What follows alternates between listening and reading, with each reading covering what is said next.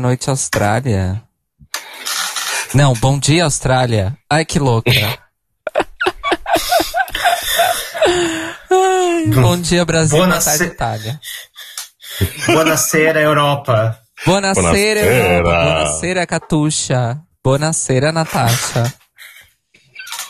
Beijos pra Bambola Star. Será que a Bambola Star vai aparecer no Eurovision do ano que vem? Enfim, está começando o 26º Eurobafos. Depois de muitas semanas de antecipação, nós finalmente chegamos e passamos pelo Eurovision 2021, o talvez o Eurovision inaugural de uma nova era, The Birth of a New uhum. Age, como diria Django McCroy injustiçado e roubado? Talvez. Eu sou o Caio Braga e falo de Odivelas na região de Lisboa, em Portugal. Eu sou o Fábio Barbosa, ao vivo da Alemanha, cidade de Lippstadt. Eu sou Daniel Beck e eu falo de Melbourne, Austrália. E hoje nós vamos falar então, ou na verdade nós vamos começar a falar. Uhum. Não é? Uhum. Nós vamos começar a falar, porque começar não vai ser só hoje. não será apenas hoje, sobre, então, o concurso Eurovisão da Canção 2021 em Roterdão, na, nos Países Baixos. Uhum. E que foi, primeiramente, eu gostaria de dizer que foi ótimo, considerando as circunstâncias. Todo mundo tava.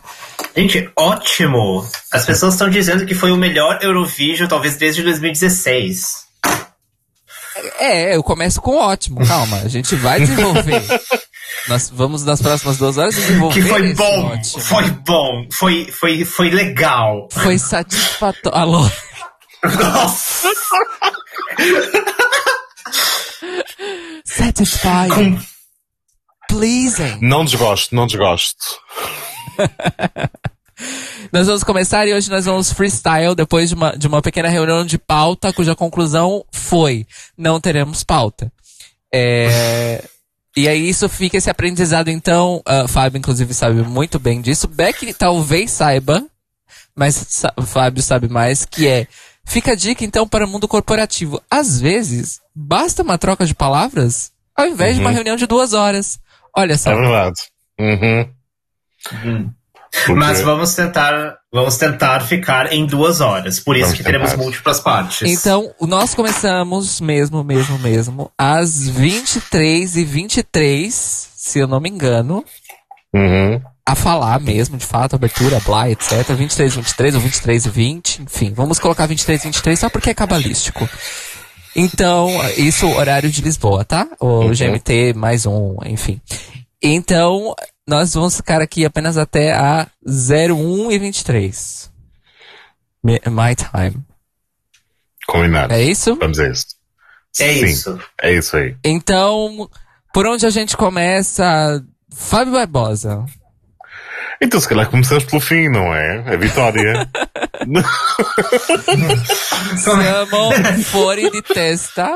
Então, este foi o Eurobafos. Nos vemos.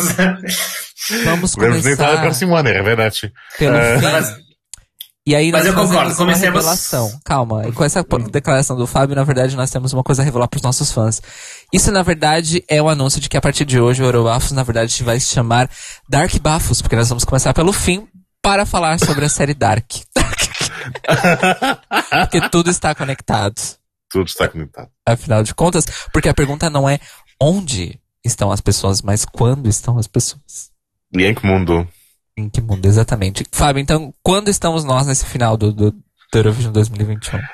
Nós estamos finalmente a apanhar uh, o mundo real, em termos musicais, acho eu.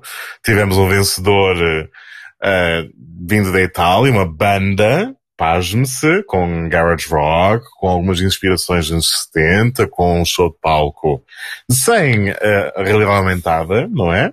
Muito físico, muito luz, muito corpo suor e, e feromonas.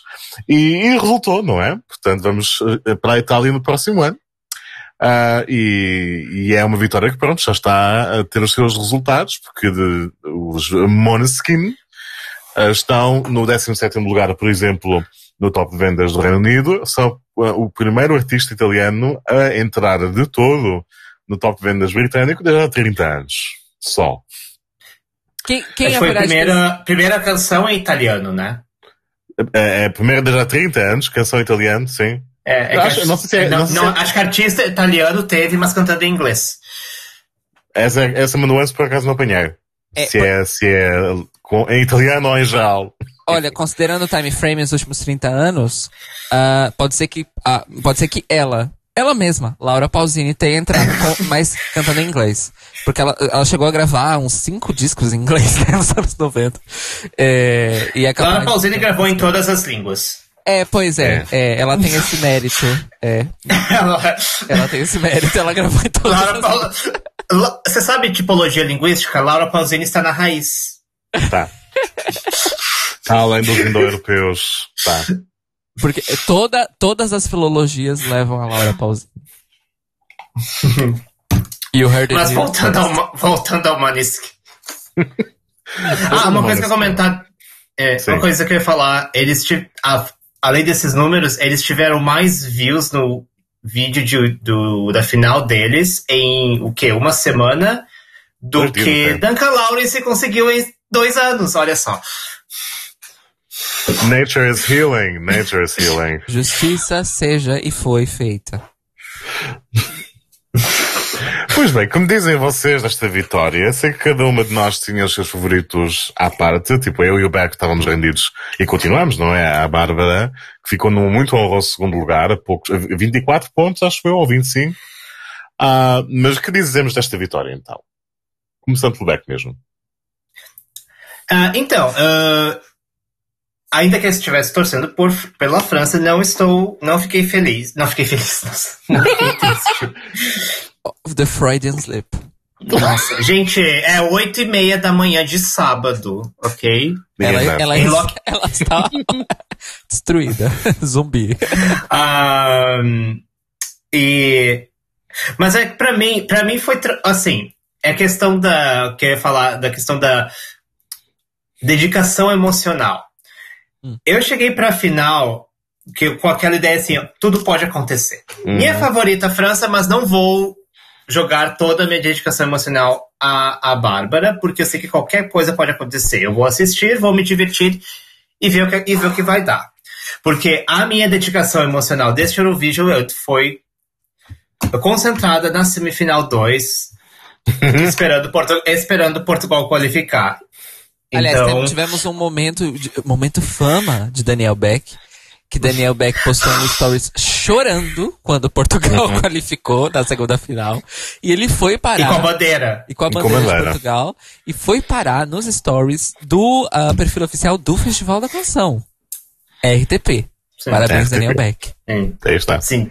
Mas também ajudou que eu marquei, né, o festival. Então, mas você, mas você foi a única reação que eles uh, repostaram. Você foi Exatamente. a única reação que eles repostaram, não tinha nenhuma outra pessoa. É, mas enquanto isso, os Black Mamba postaram as reações de todo o resto, menos a minha. enfim, uh, uh, então quando eu cheguei. Enfim, na minha. A CM2 era, era, era o, o, o, momento que eu estava nervosíssima. Uhum. Então, quando isso passou e eu chorei, eu cheguei pra final assim, ok, afinal eu vou só me divertir. E foi. Então não teve aquele momento. Assim, eu chorei. Eu, eu chorei quando eles subiram no palco pra, pra tocar. Uh, pra, no final, quando eles subiram no palco e. pra pegar o troféu e tal. Aí eu dei uma choradinha, mas. Uh, é, e, aqui, mas assim. Racionalmente falando, assim, não tem. Pra mim é difícil falar só da Itália como vencedora, porque todo top, esse top 5, talvez top 10 foi todo incrível. Então. Uhum. Mas, focando na Itália, assim. Ainda que a Itália não tivesse sido minha favorita esse ano, eu fico feliz por sempre gosto da Itália e acho que a Itália merecia essa vitória faz tempo. Uhum. Uh, e acho que no fim, por mais que eu, que eu queria que a Bárbara tivesse ganho, eu acho que talvez tenha sido o vencedor certo justamente por esse fato, que a Itália está aí tentando faz tanto tempo e finalmente está. Acho que. Se, enquanto isso, a França. O que eu enxergo assim é que a França está agora tentando seguir os caminhos da Itália. Certo. Uhum. Enquanto isso, isso- sim, porque talvez talvez Voilá seja o Soldi de 2011. Ah, interessante essa perspectiva. Então, e e é isso, gente. Ele, e assim, Maneskin agora vai virar um fenômeno, fenômeno mundial. Já virou, né? Já virou. Eu ainda, ainda não É estou isso. a acreditar, mas está. É, e, e tem, e tem um, um potencial, vamos dizer assim, duradouro, mesmo porque uma das características desse ano, por diversos motivos, né, amores? Mas uma das características desse ano é que vários artistas desse ano já estão soltando que, ai, eu vou gravar com tal, com tal pessoa, tal pessoa, tal pessoa, a gente vai lançar uma música junto. E é isso. Então, assim, se preparem para uma onda duradoura de colaborações entre artistas que competiram nesse Eurovision. O que Sim, tem um exemplo muito bom disso, que é o Glass cantou com James Newman. Muito bonitos. Sim. É verdade, eles colaboraram numa versão em inglês de Voy a Quedar-me. É, pronto, está tá bem. Cara, o Berg está chocada. Enfim, outras então colaborações melhores que virão, estraga uma casa, não é? né? Outras colaborações melho- melhores que virão é, por aí. Por E- exemplo, eh, há, há minutos foi anunciado que o, o Florida está interessado em trabalhar com os da Black Mamba. Olha, as pessoas, eu não entendi a reação das pessoas no Twitter a isso. Eu não acho nada bizarro isso acontecer. Desculpa. Não acho. Não acho, Mas, gente. Acho que é Desculpa, um misto acho. das pessoas não gostarem da canção portuguesa e não levarem o Florida a sério e as duas coisas juntas são um bocadinho boom, mind blowing Olha, eu acho, eu acho que uma coisa que as pessoas estão overlooking, ou seja, elas não estão prestando atenção propositadamente, é no fato de que o Florida chegou em Roterdã Uhum, no dia, no dia da semifinal que eles iam uhum, se apresentar. E ele entregou em todos os shows. Family Jury Show, na semifinal, no Jury Show da final e na final. Sendo que era outra pessoa que estava ensaiando por ele, junto Uhum. com a, com a Exato. Senhorite. Eu nunca tinha visto a série ao vivo sequer. Pois, quer dizer, a gente viu ela aqui, em trechos de quando ela participou pela primeira vez. Mas Exato. era basicamente outra pessoa, era outra artista, outra proposta, Uhum. outra história. A gente nunca viu a Senhit botando, botando a Roy pra pular, por Exato. exemplo, como ela fez. E eles tinham um entrosamento, a performance foi incrível, não, não teve soluços, não teve nada. Ele fez o rap dele, flawlessly, ainda fez adlibs com ela, que não tem na versão de estúdio Sim. da música. Tudo isso chegando no dia, na boca do gol, pra fazer o que tem que ser feito. Então, as pessoas falam Florida, ele é estranho, ok, tem aquela vibe hétero de rappers americanos, gente- tudo isso a gente já sabe. Mas uma coisa não pode ser deixada ser levada em consideração é que ele é um performer, ele é um rapper, ele é um artista e ele não tem um monte de coisa na carreira dele de disco de ouro, disco de platina, disco de diamante, não sei quantos singles vendidos, não sei quantos ingressos vendidos, turnês esgotadas pelos Estados Unidos. Não é à toa, gente, desculpa lá. Ah, e assim, ele pode não ser o Jay-Z no sentido de fama, mas a discografia do Florida é gigantesca. Ele tem uma fanbase muito fiel e ele produz muita gente nova. Muito rapper novo. Ele, ele, é, ele, ele tem. a- é, Ele é igual o Jay-Z nesse sentido. Ele não é tão famoso, mas ele faz aquela linha do tipo, o rapper empresário. É aquele rapper que faz o rap, produz. E aí ele pega esses novos talentos que é pra dar aquele empurrão, entendeu? Ele faz esse tipo de coisa. E ele claramente é uma pessoa que no palco tá em casa, desculpa. Quando, eu, vi, quando eu vi a primeira semi, falei, esse cara chegou ontem Uhum. e ele não tinha ensaiado com ninguém. Exato. Ele chegou simplesmente pra se apresentar. É sério isso? Não dá É. pra ignorar esse tipo de coisa. Então falem o que falem. Eu não sou fã do tipo de rap que ele faz. Não sou. Mas o cara é um artista, pô. não tenho o que falar. Não tenho o que falar sobre isso. E, e aí, o entrosamento dele com a Senhit foi assustador. assustador. Foi um negócio tipo assim, uou. A gente. Yeah. Primeiro que uh, a Senhit admitiu que era a primeira vez que eles estavam se vendo. Quando eles se encontraram no, em Roterdã. Eles nunca tinham se visto pessoalmente. Só por videochamada. E conversando e tudo mais. E foi isso. E fluiu. E é isso. O que também é um testemunho a Senhit enquanto artista. Na minha opinião. Porque eu acho que é, você tem que ter muita confiança. Não só no que você tá fazendo, mas no que a outra pessoa tá fazendo. Pra esse gamble que eles deram da pessoa chegar no dia e entregar. E aí. E aí entra uma outra coisa. A Senhit é uma pessoa que tem formação de teatro musical e desculpa, normalmente pessoas de teatro sabem fazer isso. Que é a generosidade de palco e a confiança na pessoa que tá dividindo o palco. Musicistas que são só musicistas, eles aprendem a duras penas a fazer isso. Povo de teatro é que tem que saber fazer isso, ó, no primeiro dia. Enfim, devaneios artísticos. Sim. Mas é isso, aqui, amo, é- é- hoje é free from mesmo. Mas eu tenho uma pergunta, que é mudando de assunto. Ok. E a pergunta de para Fábio. isso. Ok, vamos ver. Voltando à Itália.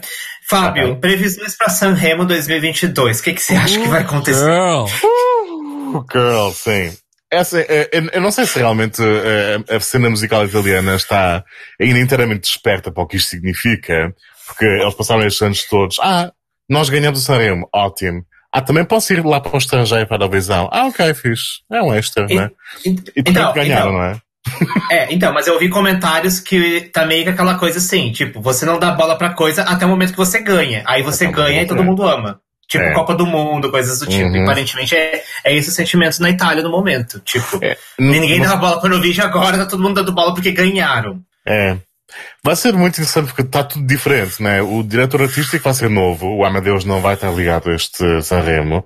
Não sabemos ainda quem é o diretor ou a diretora, quem sabe. Ah, e portanto, quem vão convidar, porque é que vão convidar, como é que vai ser o processo de seleção, é tudo novo. Eu acho que as pessoas vão se esforçar, mas só, é assim como assim já se esforçam sempre, né? Porque é Sanremo. Não sei. Acho que vai ser interessante, seja como for, as pessoas terem sei lá, talvez um, um brilho extra que estão, vão ser anfitriãs. Não sei o que dizer, não é? Porque Sanremo não está. Eu espero que realmente não estrague. O pior que poderia acontecer era, ah, nós agora vamos ter que fazer uma coisa especial porque é Eurovisão. Não façam isso. não façam isso. Não é? Porque Sanremo funciona precisamente porque resulta para o mercado local e a música real. Então, pronto. Continua. Mas, Ah, mas, posso, mas eu imagino, mas uma coisa que pode, hum. talvez, é assumindo que as pessoas vão poder viajar em 2022, pelo menos entre Uhum. dentro da Europa, Uhum. vai talvez surja uma onda de Eurofãs indo assistir o Sanremo. E aí será que vai ter capacidade, tipo, de. E será que a Rai não vai olhar pra isso com olhos de opa, dinheiro, vamos tentar pegar mais dinheiro? Complicado. Tipo, o Sanremo, eu não sei como é que funciona, porque o, Ariston, o teatro de Sanremo é pequeníssimo, não é? Aquilo tem que quatro, dois mil lugares, eu não sei. Eh, e a maior parte dos lugares que lá estão são convidados. Eu não sei quantos bilhetes sequer vendem. Nos outros anos, antes da pandemia, costumavam compensar com, com palcos secundários na rua. Tipo, nem sequer se Uhum. vendiam bilhetes para isso. Mas Sanremo inteira ficava, virava o festival. Portanto, tinham palcos em todo lado e ecrãs, não sei o quê.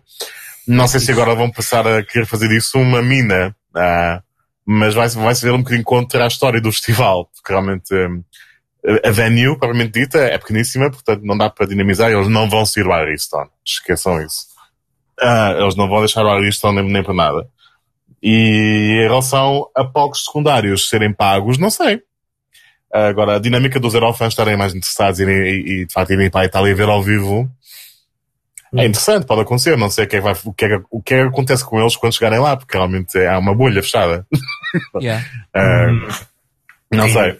É porque é que tem, é, tem aquela outro lado, né? Sanremo não é exatamente uma cidade cosmopolita, até onde eu saiba. Não. Não. Não tem, não.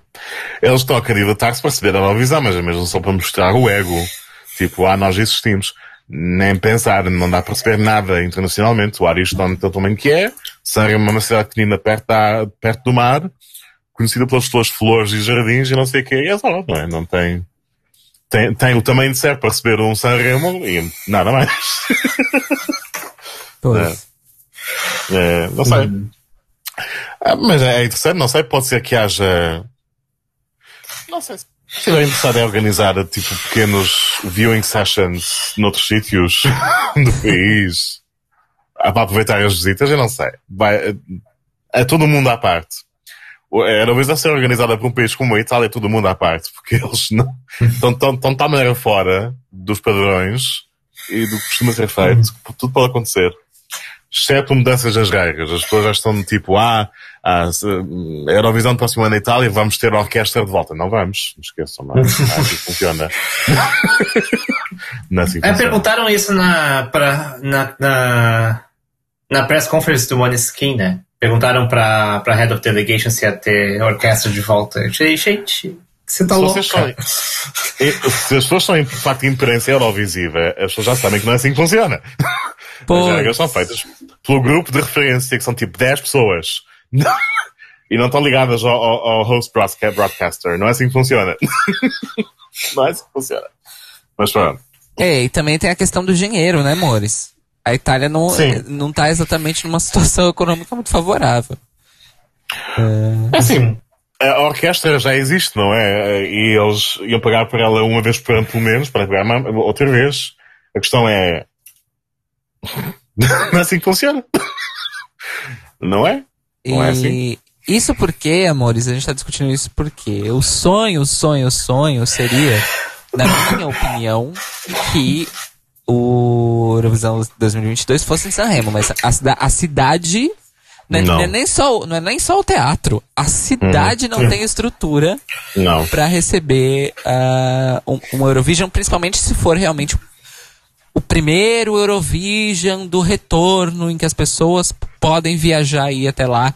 Porque, gente, não se iludam. Em qualquer Não. cidade da Itália que for Eurovision que vem, vai ser a coisa mais insana. Porque as pessoas vão estar completamente enlouquecidas. Uhum. Mas assim, muito enlouquecidas. Extremamente enlouquecidas. Porque tem gente que vai à Eurovision todos os anos e já está há dois anos sem ir. Exato. Imaginem só essas pessoas tirando o atraso. Neste momento as pessoas já estão a reservar hotéis em, várias, em cinco cidades ao mesmo tempo. Não, não, não julguem. Nossa. Não julguem, é assim que funciona. É, eles eh, pegaram as cinco maiores cidades italianas e falaram: hum, pode ser que seja aqui, então bora lá. Tu, tu, tu, tu, É. tu. é isso. É assim que Quem funciona. pode, pode. Uhum. É, E onde será que vai ser, gente? Porque tem Ah. muita gente dizendo que Roma não vai ser, por- justo porque Roma já tem muito turismo ao, ao- Hum. o ano todo e não teria a capacidade, digamos, hoteleira de hospedar essa onda eurovisiva. E- Eu concordo, é, principalmente porque na época do ano em que acontece o ESC já é a bela É primavera. verão. E, Uhum, e, e- e se ano que vem realmente as coisas começarem a vo- voltar ao normal, eu odeio esse termo, mas pronto, vamos por falta de termo melhor. É, então o, o, o, o turismo vai voltar com tudo, principalmente porque os países também vão investir para que isso aconteça, porque a recuperação econômica do sul da Europa inteira vai depender do turismo. turismo. É. Não, e é isso. E, e quando eu digo isso, eu tô falando desde países inteiros, como por exemplo Portugal e Itália, Hum, até metades de países, como França e Espanha. exato. É, então, assim, é- vai ser uma situação complexa desse ponto de vista. É. Eu, então, eu realmente que Roma será inviável. Primeiro, porque só a estrutura do evento, as pessoas que fazem parte do Eurovision. Vamos lembrar que esse ano em Roterdão, quantos quartos de hotel foram reservados? Eurovisão? 3 mil.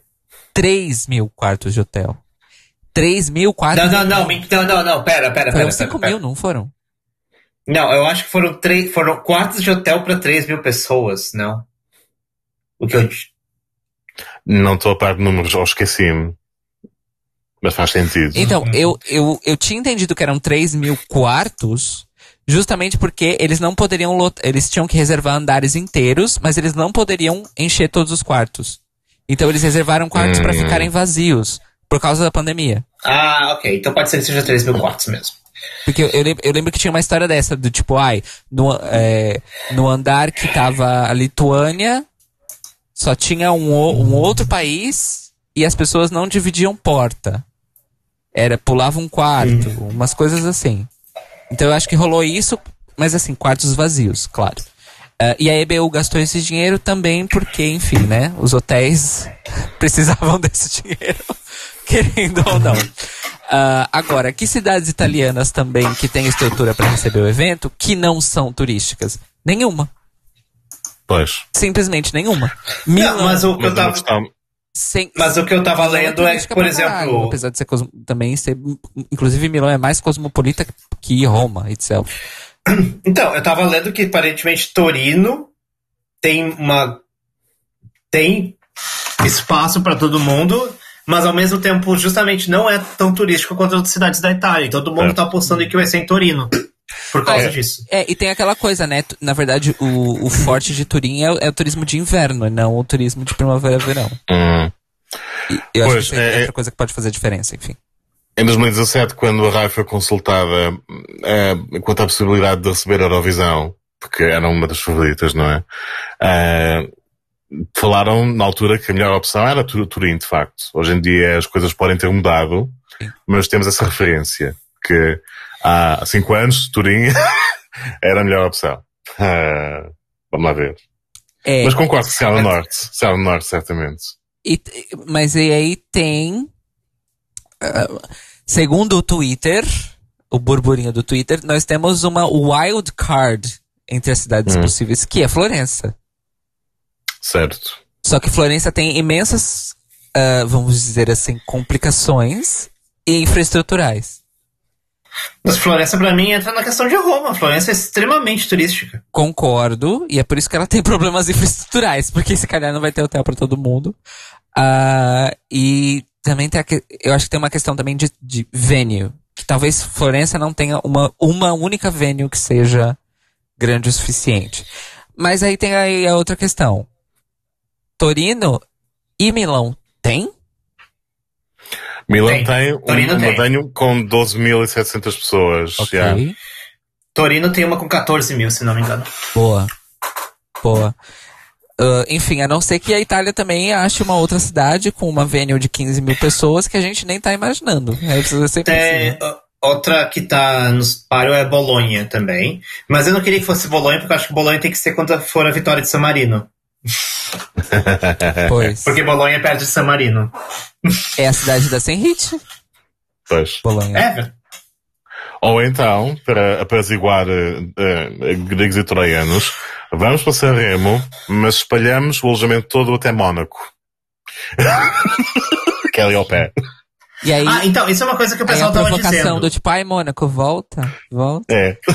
O, o pessoal tava dizendo que, por- que muitas cidades são muito próximas. Tipo, tem gente que, por exemplo, que mora em Torino e trabalha em Milão. É uma Pois. hora de trem. Pronto. Então, opções. por exemplo, você não precisa. O que eu quero dizer é que você não precisa ter toda a infraestrutura hoteleira na cidade em Uhum. si. Você pode ter em outras Sim. cidades grandes ao redor. Isso é verdade. Preciso mesmo é de bons transportes, que funciona na altura. É, É, então, pouco mas baixo. eu. Sim, isso é uma coisa. A, a questão da, da rede hoteleira expandida, isso, isso eu acho que é mais efetivo para, é, para fãs. Mesmo Isso, porque, isso. mesmo por não para delegações, para fãs. Mesmo porque, mesmo porque nós sabemos que, por exemplo, ah, ah, vá lá, Eurovision Lisboa 2018. Uhum. Imagina se, se vários, a maioria dos fãs da Eurovision iam ter dinheiro pra pagar os hotéis de Lisboa naquela altura. Nunca na vida. Não, Aí as pessoas ficaram onde? No resto da região metropolitana. pois. Porque é Por mais isso é que as pessoas barato. começam a reservar um ano antes. Exato. Porque é mais barato e, pelo menos aqui, porque eu, enfim, moro aqui, eu, eu tenho alguma noção. A circulação, nem que a pessoa ficasse em Cascais, a circulação dela era tranquila pra, pra chegar na Village, pra chegar na, na Altice, era totalmente tranquilo. Ah, se essas cidades italianas tiverem uma dinâmica parecida, aí é o pote de ouro. Porque aí significa que a Eurovision não vai fortalecer apenas o dinheiro de uma cidade. Talvez fortaleça de 10, dependendo de, de como for aí. E aquela coisa, né? Tipo, tem gente que reserva férias pra época do Eurovision. Uhum. Aí vai pra Itália e não fica só a semana do Eurovision. Fica duas não. semanas. Uma semana passeando por ali, ou onde quer que seja, e uma semana de Eurovision. Então, assim, vai ser um investimento em turismo muito forte. E eu realmente acho que eles vão pegar bem pesado nessa, nessa coisa do turismo. Ah, mesmo porque, novamente, ano que vem, se a Eurovisão for do jeito que for, voltar. E ah, venham ver a Eurovisão todo mundo. A Itália vai aproveitar isso pra fazer um dinheirão, mesmo porque eles vão ter que fazer dinheiro pra pagar o Eurovision, Uhum. porque vai ser caro pra caralho. Mas, é, mas é, aparentemente Sanremo fez dinheiro, né? Com, então. Pois é, eu sei uma coisa que. Não, mas. Enfim, não. Volta. O dinheiro que foi. O dinheiro, o- Como? fez dinheiro através de publicidade, mas Ah, esquece. ok. Isso não. Ah, sim, o, a TIM era, era patrocinadora ex- exclusiva do Sanremo. Sim, Sanremo, a Itália rende mais dinheiro em publicidade do que a Liga dos Campeões da UEFA. É o maior evento. Não tem. Deixámos-te ouvir. Não, ah, é, deixa. É. Enfim, bora de Enfim. mudar de assunto, então. Bora mudar de assunto então. Que, em, ah, gente, o que, gente? Não tem tanta coisa. Tem muita coisa. Ah, Ah, voltando ao Eurovision, então, o que falar do top 5, então? sim, um top Nós tivemos, nós tivemos aí quatro músicas não em inglês no Exatamente. top 5. Uhum. Que, ah, gente, essa é uma coisa, assim, a coisa que Oi. passa na cabeça Alô. Olá. Uma coisa que eu tava. que eu vendo em análises, assim, tipo. ah, é quanto lá, tipo. Os chamados female bangers todos fracassaram. Todos eles. Yeah. Então, que o único que se saiu mais. que se conseguiu se sair bem foi Malta. E ainda assim por conta do júri. Eu acho que aquele medo todo que a fandom estava a gerar, que é, ah, nós não podemos ter duas canções rock porque se vão anular. Este ano os bangers anularam-se uns aos outros. Hum. Acho que aconteceu muito isso. Entre outros motivos, entre outros motivos. Os outros motivos, para mim, incluindo coisas como as pessoas estão a detectar finalmente quando uma canção é, é, é processar a máquina, não é? Versus, enfim, uma coisa mais autêntica. O que achas? Sim. Olha.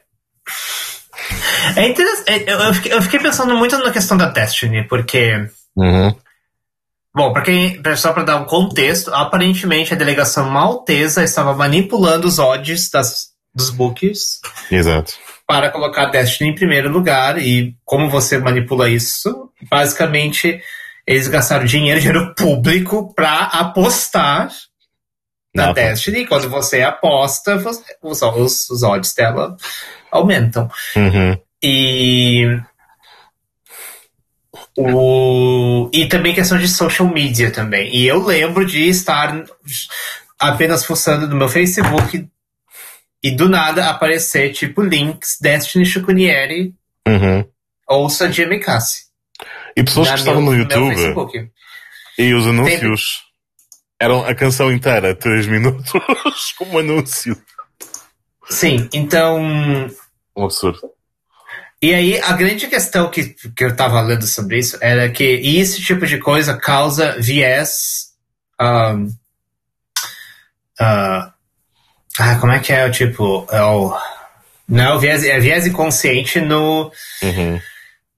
nas, pe- nas, pessoas, nos- nas pessoas que são da bolha eurovisiva. Exato. Então, por exemplo, a gente fica, assim, essencialmente eu que sou a louca dos odds, eu fico lá olhando, uhum. e aí isso inconscientemente coloca lá na, na, minha cabeça que, nossa, Destiny, Destiny pode ganhar, pode ganhar, pode, ser blá, blá, blá, blá, blá, blá.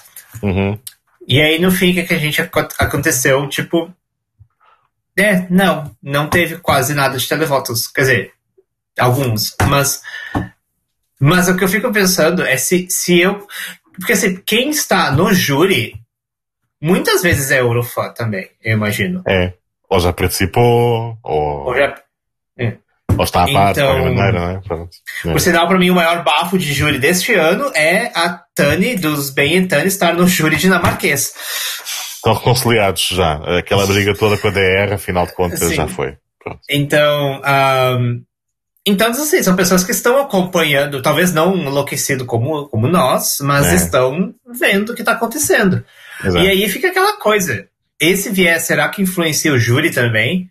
Será que nós te- teríamos Malta em terceiro lugar do júri se não tivesse esse tipo de, digamos, viés? É, Eu acho que, que, que influenciou, sim. Muito isso. sim. Porque, por- porque, porque assim, na- nada, nada contra Destiny, por favor, mas Claro. Ahn, mas é tipo. É, esse, essa, é- então. Essa foi uma das coisas que foi mais, assim. chocantes dessa edição. Uhum. Então. E eu fico tentando. Eu, uma coisa que eu fiquei tentando achar a explicação pro que aconteceu. Eu ainda não consegui explicar bem foi o facto de ela ter ganho a semifinal, né? É, ficou em segundo lugar no público, mas ganhou no geral. E depois na final flopou imenso. É, o que nos levou a uma conversa que nós tivemos em privado, que é será que o público das semifinais também é diferente do da final, não é? Ahm, enfim. Pois, não sei. Cairo, o que tens a dizer em relação a esta situação da malta? É. Mais ou menos corrupção, mais ou menos flop, o que dizes? É que Caio, Caio não está. Cairo não está, pois. Não está. Caio não está. Não, não está. Laura não te. Caralho. Agora está. Agora tá, Agora eu agora tô. tá. Desculpa. É, fui ali é, trocar as pilhas do, do microfone. Ah, É, um clássico. é incrível, sempre acaba a meio de alguma coisa. Nunca é depois. Uhum. É incrível. Enfim, o que, que eu ia dizer? Primeiro, eu, eu- eu escutei de relance. Quem é que tava no, no júri dinamar dinamarquês? É isso? A Tani dos Benetton. Ah! Ah, é verdade. E Depois- lembra que eles, que eles brigaram com a Broadcaster e a Broadcaster não deixou eles participarem do, do MGP. Ou seja, essa é a Foi o prêmio de consolação. É. say yes, say yes, say yes. Foi assim. É... O que, que eu achei? Tá falando de Destiny da- Malta. Destiny Malta. É, eu não me surpreendo nada com isso. O, o que me deixa triste é o seguinte: é a própria equipe que estava com ela não acreditar nela e na música o suficiente. Porque essa é a mensagem que fica. O país, a emissora, enfim, The Powers That Be, escolheram esta cantora, escolheram essa canção com esta cantora, mandaram para representar o país num concurso e ainda assim tem que gastar dinheiro ah, manipulando opiniões e etc. Que merda é essa? Uhum. Que merda é essa? É claro Parece que que é uma prática continuada, não é? Ainda por cima. Pois, isso, isso, é, isso aí é, é a, é a parte 2, né, do babado, de que não foi a primeira vez que isso aconteceu e não foi a segunda É. nem a terceira. Ah, o- isso, na minha opinião, é um desrespeito aos artistas todos envolvidos, desde compositores a cantores, porque significa que Malta participa do concurso e escolhe essas pessoas por nenhum outro motivo que não seja algum tipo de ahn, compensação financeira. Porque se eles investem esse dinheiro para ficar manipulando odds, significa que eles estão esperando o retorno Uhum. desse dinheiro. Sim. Qual é o retorno desse dinheiro? Lembrar o mundo de que existe um país chamado Malta. Uhum. E que pouquíssima gente fora da Europa lembra que ele existe. A não ser durante o Eurovision, dos eurofãs ao redor do planeta. e, que é um, é- é- e que é um país que precisa de dinheiro, de turismo, principalmente. E é isso, e tudo se resume a isso. E aí agora, as pessoas que são haters da, da Destiny estão Uhum. usando isso como argumento de, tá vendo? Vocês hyparam uma coisa porque fizeram vocês acreditar que ela era boa, mas ela não era boa. E isso fica foda, porque é um desrespeito com ela. Ela é uma artista. Ela é uma. Gente, ela é uma adolescente. Pelo amor de Deus. É. E é foda, porque no final das contas não é verdade. No final das contas não é verdade. É uma cantora e uma música que se sustentavam por si só. Eu sei que o Fábio não gosta de GMKs. Nós já sabemos. É, eu sempre, sim, foi uma opinião velha, não é? Eu achava sempre que faltava qualquer coisa à canção. Não desrespeitava, obviamente, a Destiny, que é Destiny, né? Mas a canção. É, é aquela coisa. De- desde o ano passado, nós, nós temos alguns artistas que nós amamos os artistas e achamos que eles mereciam canções melhores. Tudo bem, isso, Isso. isso é comum no Eurovisão, inclusive. Ter Exato. artistas ótimos com canções que não chegam à altura deles. Ah, Mas eu ainda achei que ficou bom. Ainda mais. E eu gostei ainda mais da coisa toda com a performance. É, até, até, até se me convenci com a atuação, porque as pessoas estavam, sobretudo depois das pessoas que queixarem que Ai, ah, a encenação não está boa. Tá, funcionou para aquilo que era. Por acaso. E, e- e desculpa, encenação não tá boa, porra. Moldova, Moldova se classificou com aquela, É, mas- com aquela atuação. Calma que eu vou acabar, eu vou, eu vou chegar onde Moldávia tem outro fator aí. Outro fator. chegar. Outros fatores, nós já vamos discutir o, o, o fator da Moldávia. Mas Moldávia passou com as pessoas ah, praising, com as pessoas gostando, dizendo que, que gostaram. Sendo que Disseram? Moldávia, Mo- Moldávia, sim, no Twitter tem, tem, tem fãs de Natália Gordienko e Sugar. É, Alguns, mas tipo. né? Mas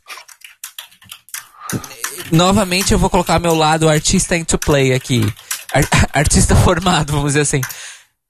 Se for considerar uma performance que ganha o público justamente porque é uma narrativa e mexe com as emoções das pessoas, essa performance é GMKs e essa performance não é Sugar. Sugar é linear e repetitiva.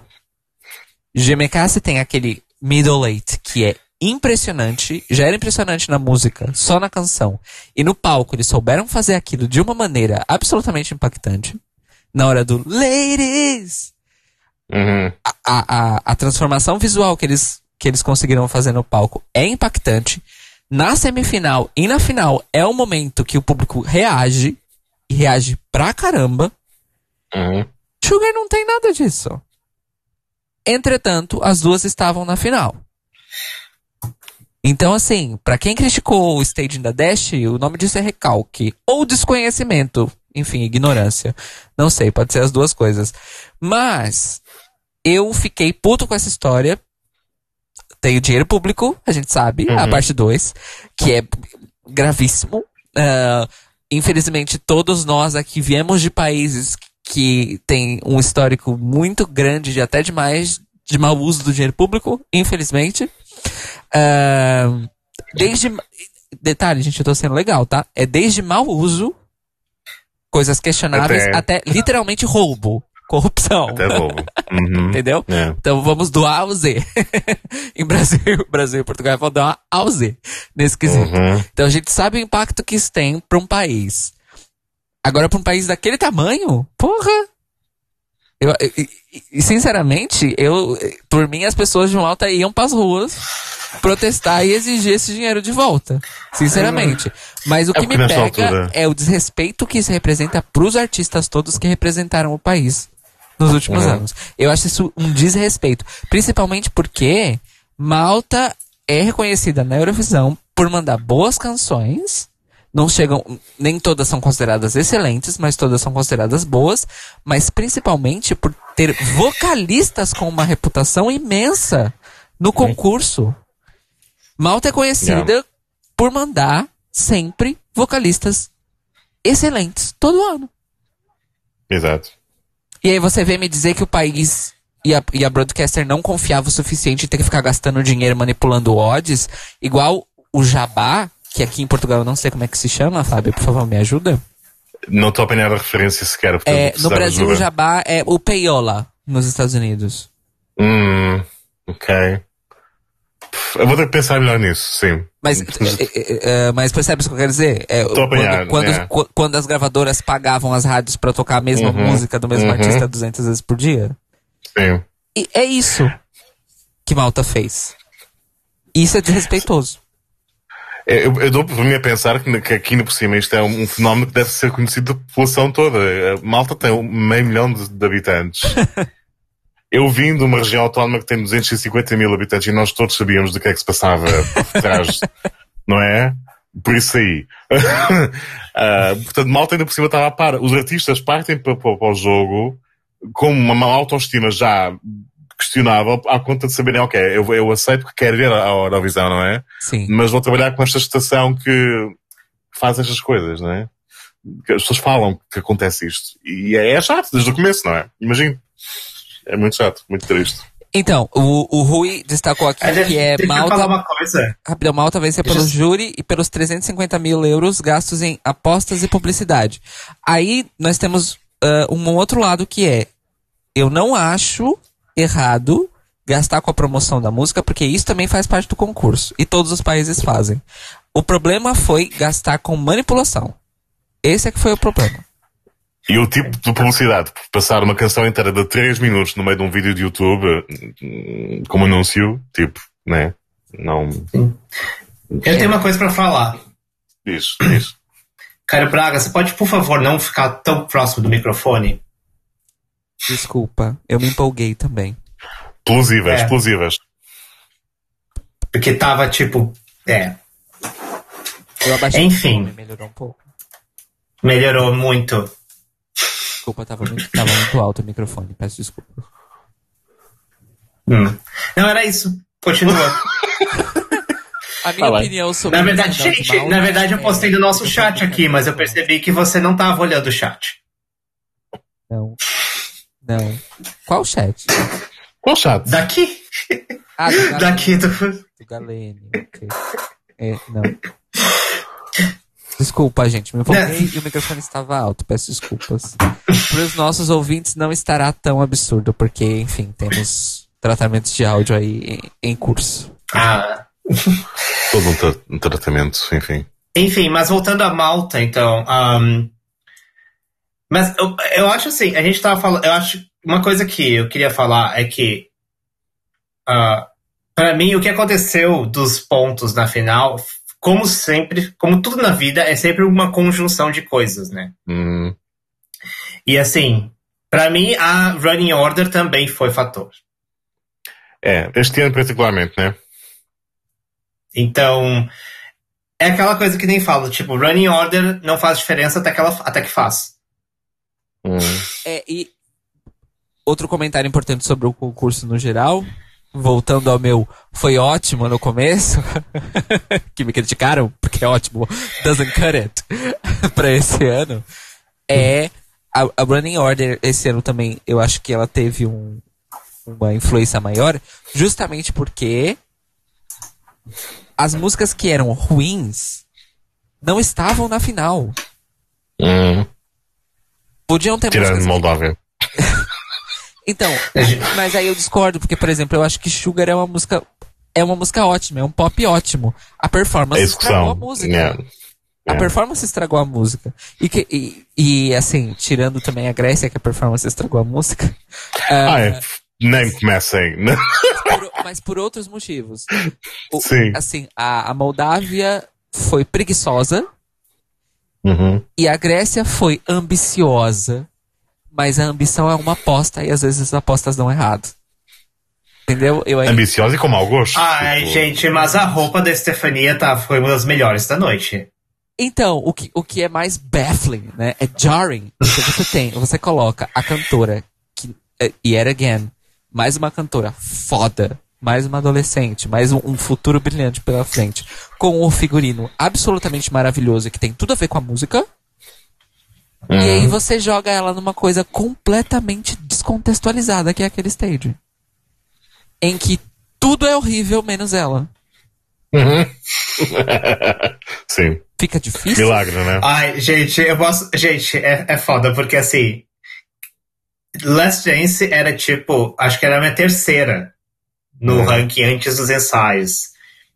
Então, obviamente que eu estava muito entusiasmado. E eu comecei a ver. Aí você vê o vídeo dos dois ensaios, você não.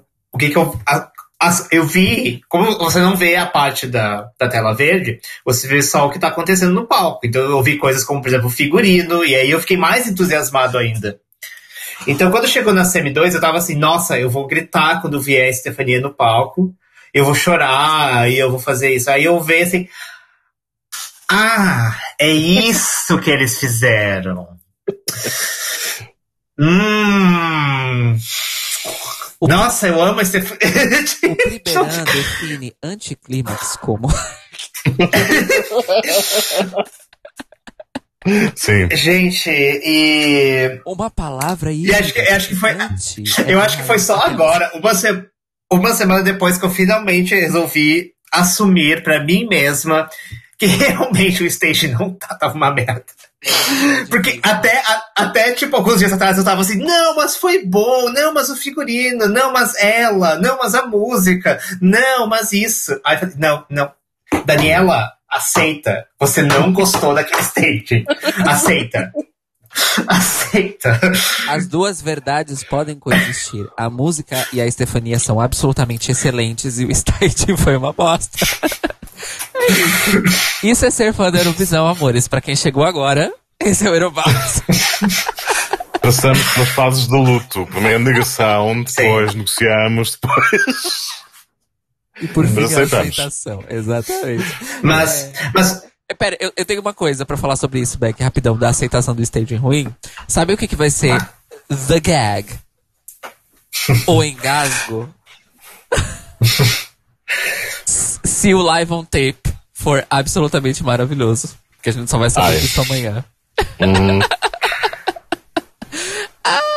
Medo. Ai, gente. Ahn, mas. Eu que- eu queria falar. Mas, mas ainda voltando a Malta. Então a gente teve a Running Order, a gente teve o, lo, o lobby que não deu certo.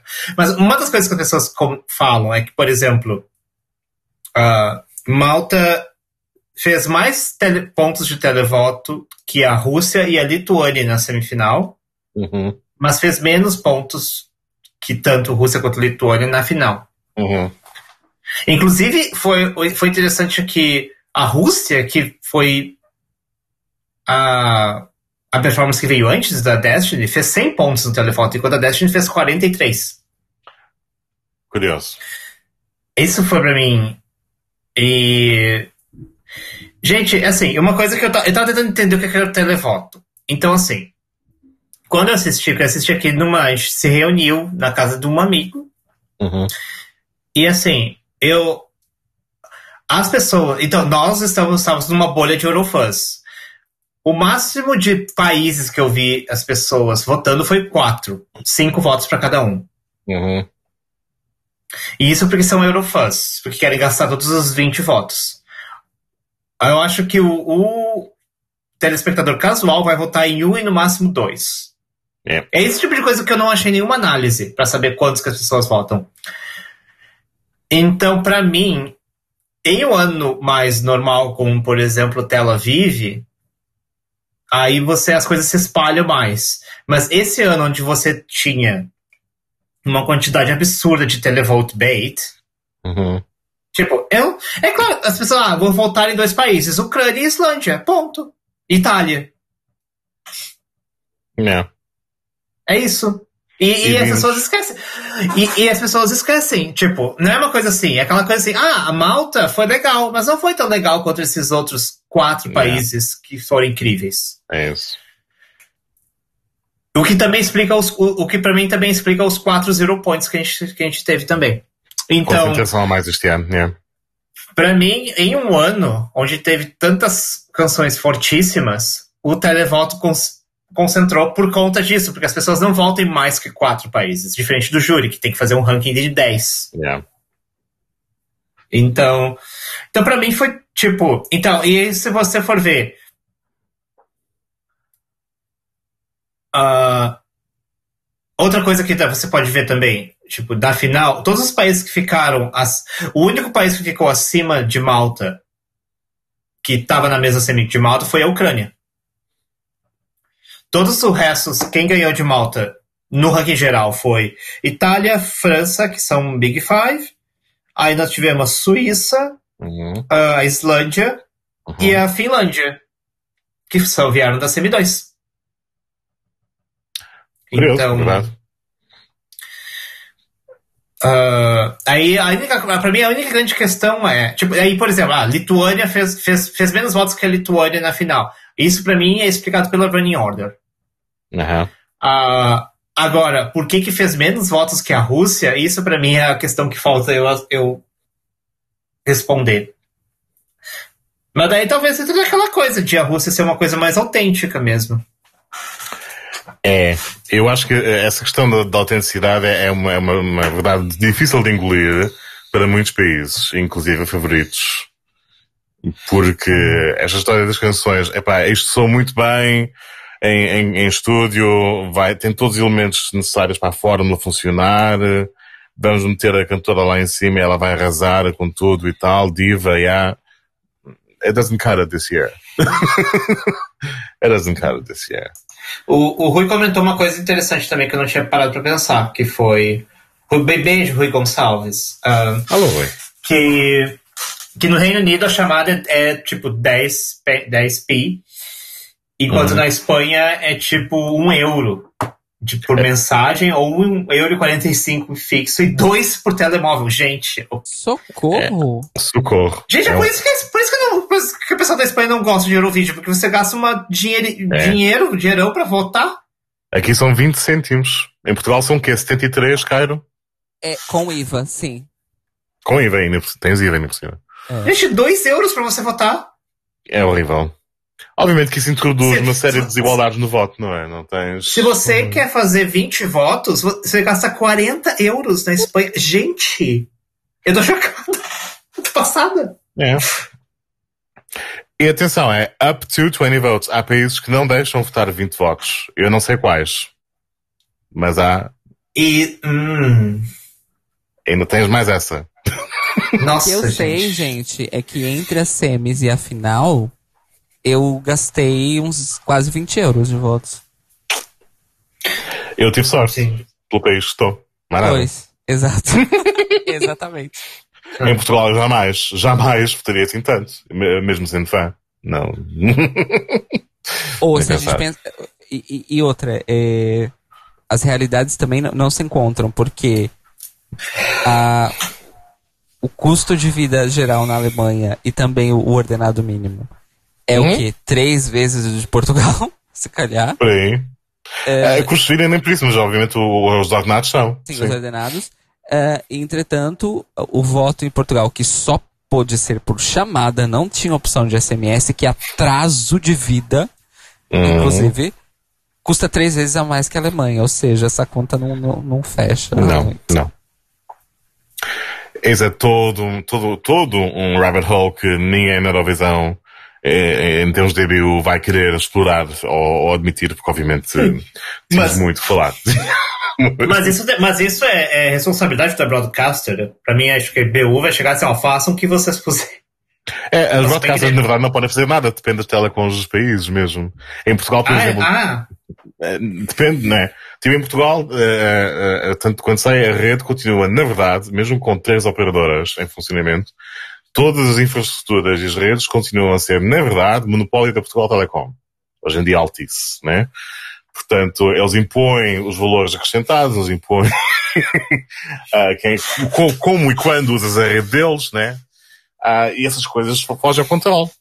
A única coisa em que os Estados, os Estados nem as estações poderiam ah, intervir era a República Portuguesa abdicar do IVA, que é que tem que cobrar IVA na- na- no voto Eurovisão, não é? Mas pronto. Mas de Ah. resto, é A isso. arreca- a arrecadação. Tem que ter Hum? arrecadação, ainda mais agora. Ainda mais. tá.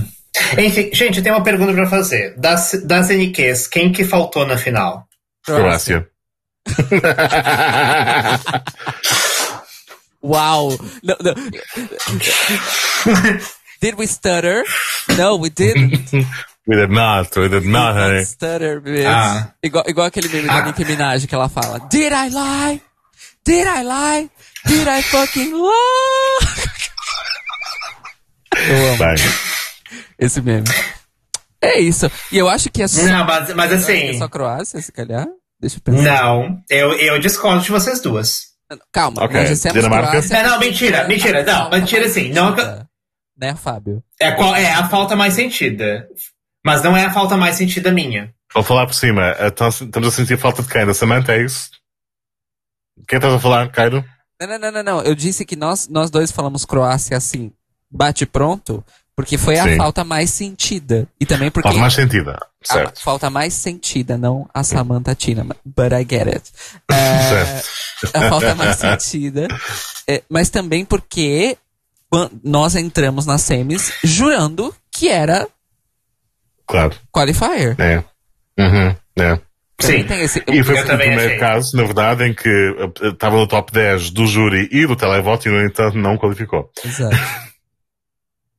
Quem que vocês tirar, tirariam pra colocar a, Moldávia. a Albina? Quer Maldade. dizer, a primeira semifinal estavam em diferentes, não é? Estavam em diferentes, portanto deixa-me analisar isso. Ai, pois, eu já não me lembro quem tava em qual semi, sorry. Ah, Nós tínhamos. A Ah, Noruega, obviamente. Ah, o Chicks. Ah, e o Tix? Nossa, tirava o Tix. Se eu pudesse, eu tirava o Tix duas vezes. Inclusive. Fábio, inclusive, compartilhou Ai, um gente. texto excelente do Asking Context. É incrível como quase todos os outros Eurofan sites são melhores que o Ubiblocks. Não ouvi mentiras nenhumas. É só mesmo. Did I lie? Did I? Did you lie? No, you didn't. Did I fucking lie? Sugar.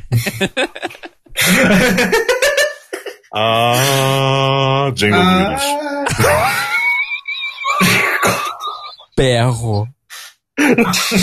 Ah, literalmente. literalmente berro, no caso. O Sim. Precisa ser feito em termos de memes eurovisivos, porque agora que passou a Eurovisão, vem os packs de memes, porque é isso que nós merecemos. Porque we need something to cope com mais Sim. um ano de espera, né?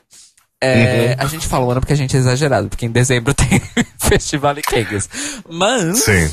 Mas. ah, mas ah, precisamos do meme já que porque tem vários né tipo ah, laughs in laughs in Spanish screens in Spanish eh, screens in French screens in Brazilian screens in Portuguese laughs in Italian essas coisas a gente precisa de um screens em Natalia Gordienko com um gifzinho dela fazendo aquela nota porque aqueles movimentos de câmera são perfeitos para um gif deles desse Feitos. Estatelada como uma boneca de cera no palco. com o microfone assim e as câmeras de volta. É perfeito. Gente. Só. Gente. E eu gostaria de dizer para Mas- os nossos ouvintes que não sabem, procurem no YouTube, porque já tem, fizeram um perfect loop do grito final de Natália Gordienko. Tem uma versão de uma hora do grito da Natália Gordienko no YouTube. Que Assistam. seria do YouTube sem a Moldávia? O que seria? Epic Sex Guy duas vezes, a Natália Gordienko. É é- é- dizem que o Brasil é a fábrica de memes? Let me present you Molda Moldova, bitch. Mas, pra mim, a falta mais sentida não foi Croácia, desculpa. Vou, Então. vou discordar. Dinamarca. Dinamarca. Eu, eu julgava eu sei que... que- a Dinamarca qualificava, pois. Foi. E eu sei que eu falei mal do DMGP, continuo achando que foi, uma, que foi bem ruim, mas depois de ter visto a performance deles em Roterdã, eu falei, eu quero isso na final. E quando eles não qualificaram e a porra da Moldávia qualificou, eu É, olhei assim, é. gente. É, também trocava a Moldávia por eles, sim. Nossa, eu trocava a Moldávia por, sei lá, The Dustin the Turkey. ok, nem tanto, talvez.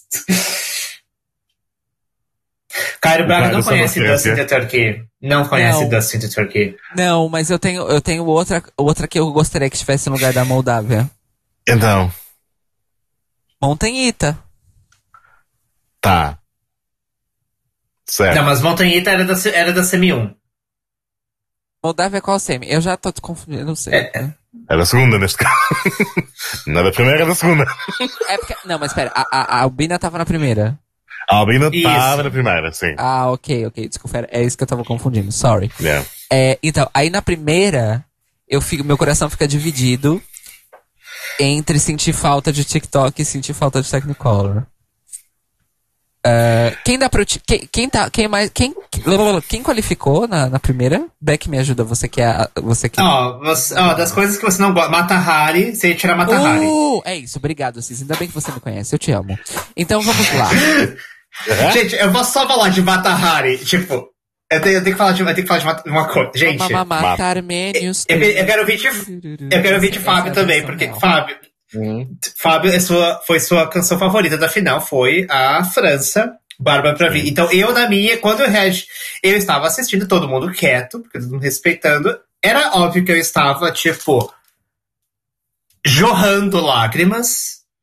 Jorrando lágrimas, vendo aquela performance. E eu tava, tipo. Inclusive. Tipo anime? O, cli o, o clima na, na, na, sala onde eu tava, quando, ter, quando a Bárbara terminou de cantar, era tipo é isso, temos o nosso vencedor.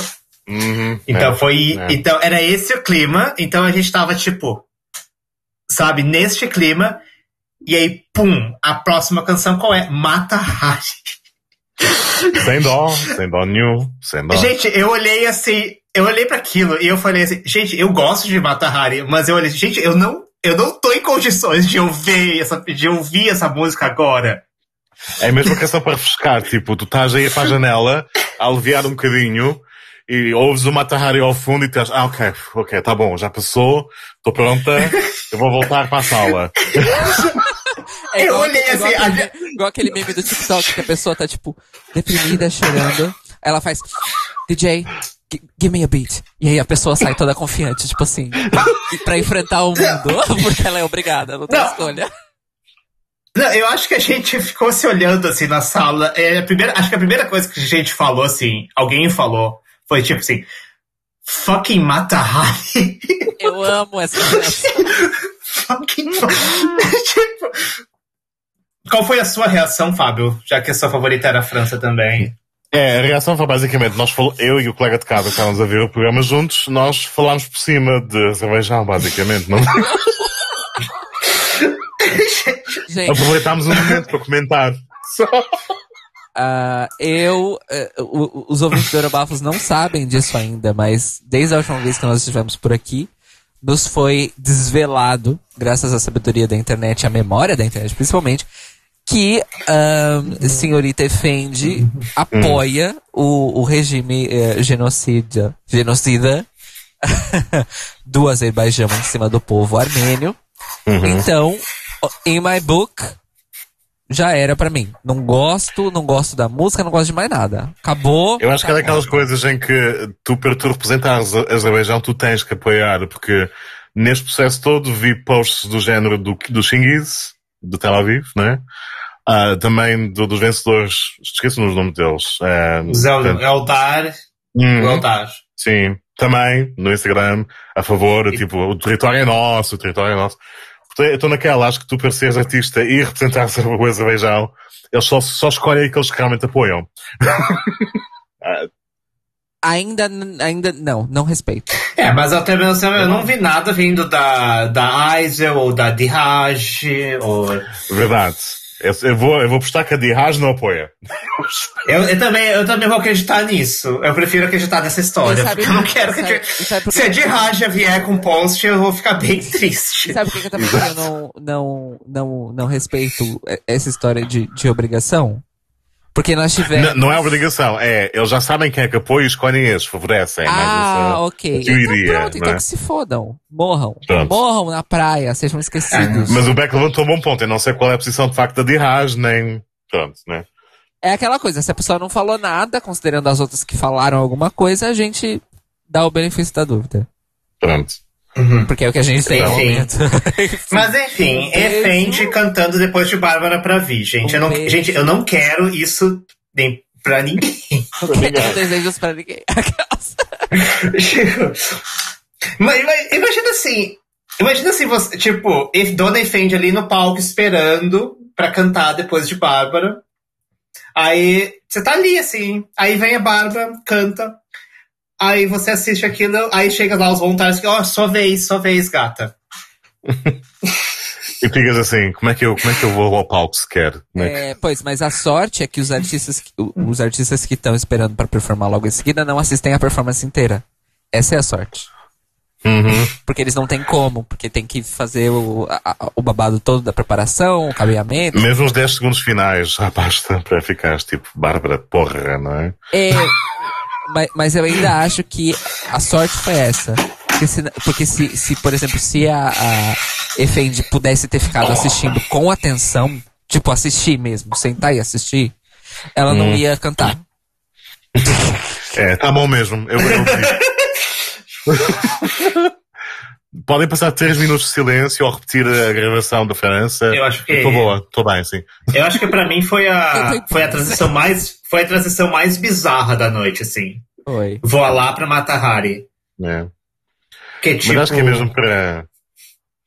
Ah, e você falando da, na, na palhaçada do, do, Chicks, Ah, vocês viram que, tipo... Vocês viram que no ranking teve apenas um país entre a Noruega e o Azerbaijão? Vocês não era viram quem? isso? Então, era a Bélgica, in the wrong place. in the wrong place. Então tem, tipo, acho que é tipo 20, vigésimo Azerbaijão ou Noruega, aí vigésimo primeiro e vigésimo segundo. E aí vigésimo primeiro é a Bélgica, in the wrong place. The right place. Olha, Enfim, enfim, eu, eu, eu, já, eu já imaginei aqui Gaik chegando assim naquela. Tá ali, aí tem gente fazendo, essa, a gente tá amorzinho. A Gaik chega assim, ó, para com essa merda. Sai. Slapped Eu- around eles with a large Eles trout. estão imaginando o Gaik chegando e dizendo assim, ok, vai cada um pra sua casinha, acabou a palhaçada, tchau. Tchau.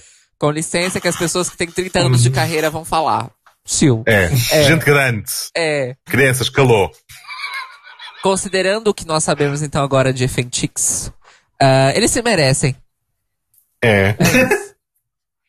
Só se estraga uma casa. Não, pra mim a coisa que mais me irrita no- nessa palhaçada de Fentix é que se fosse um casal queer, a reação não seria a mesma. Ponto.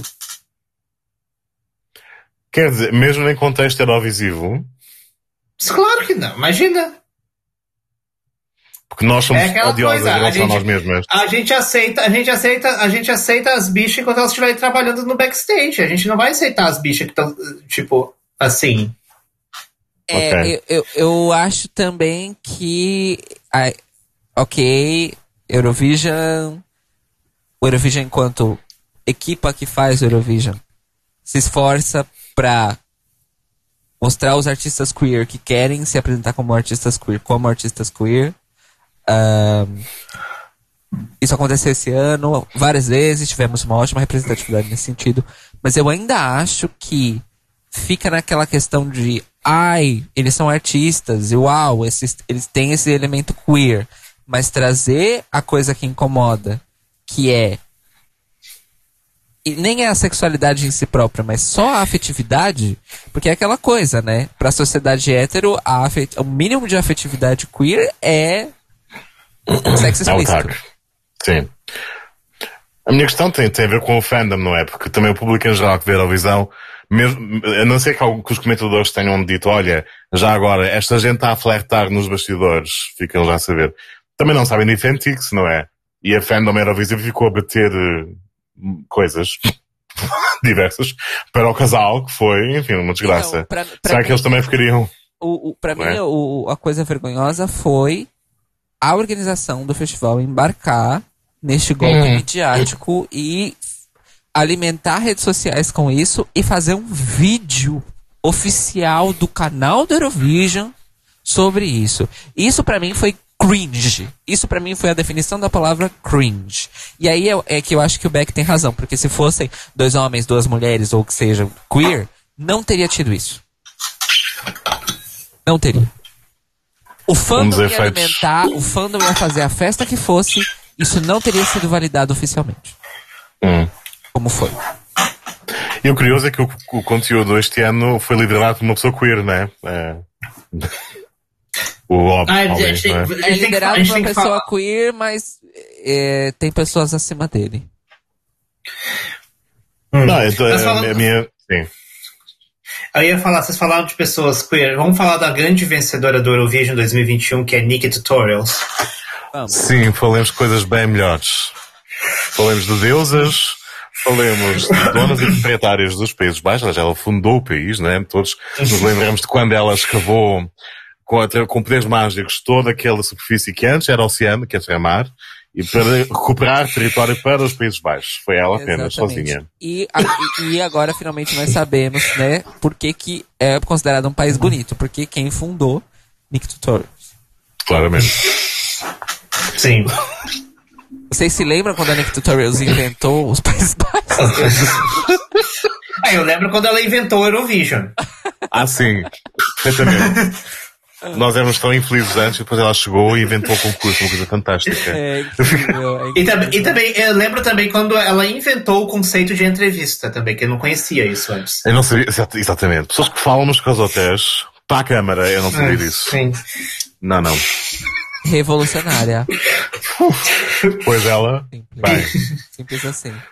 Stroop Waffles, eu não conhecia o conceito de Stroop Waffles até vê-los na mesa de Nika Tutorials no YouTube.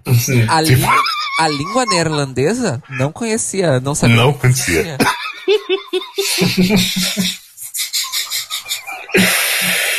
Pioneira, inclusive Nika Tutorials pioneira, porque ela inventou a língua e ensinou para os concorrentes anteriores, inclusive concorrentes do Junior Eurovision, né?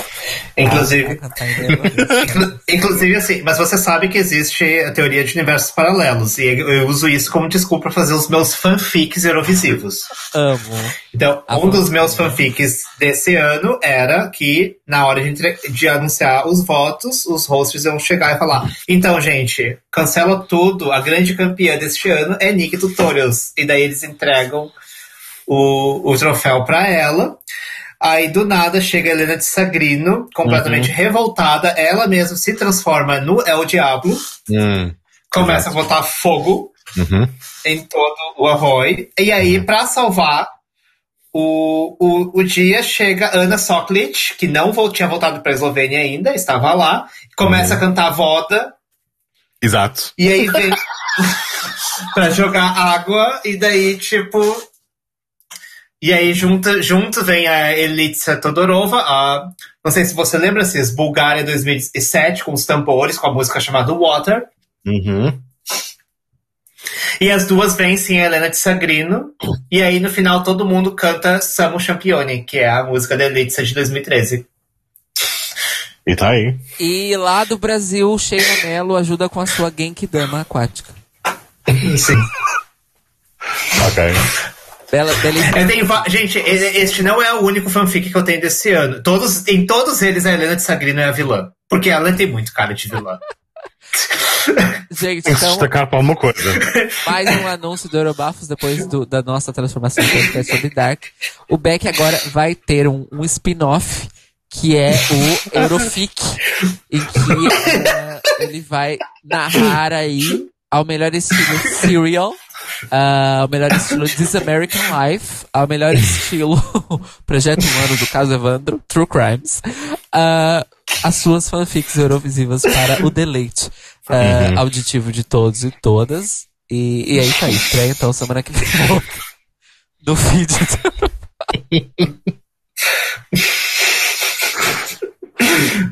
Mas vocês não concordam que ela tem muito cara de vilã, gente?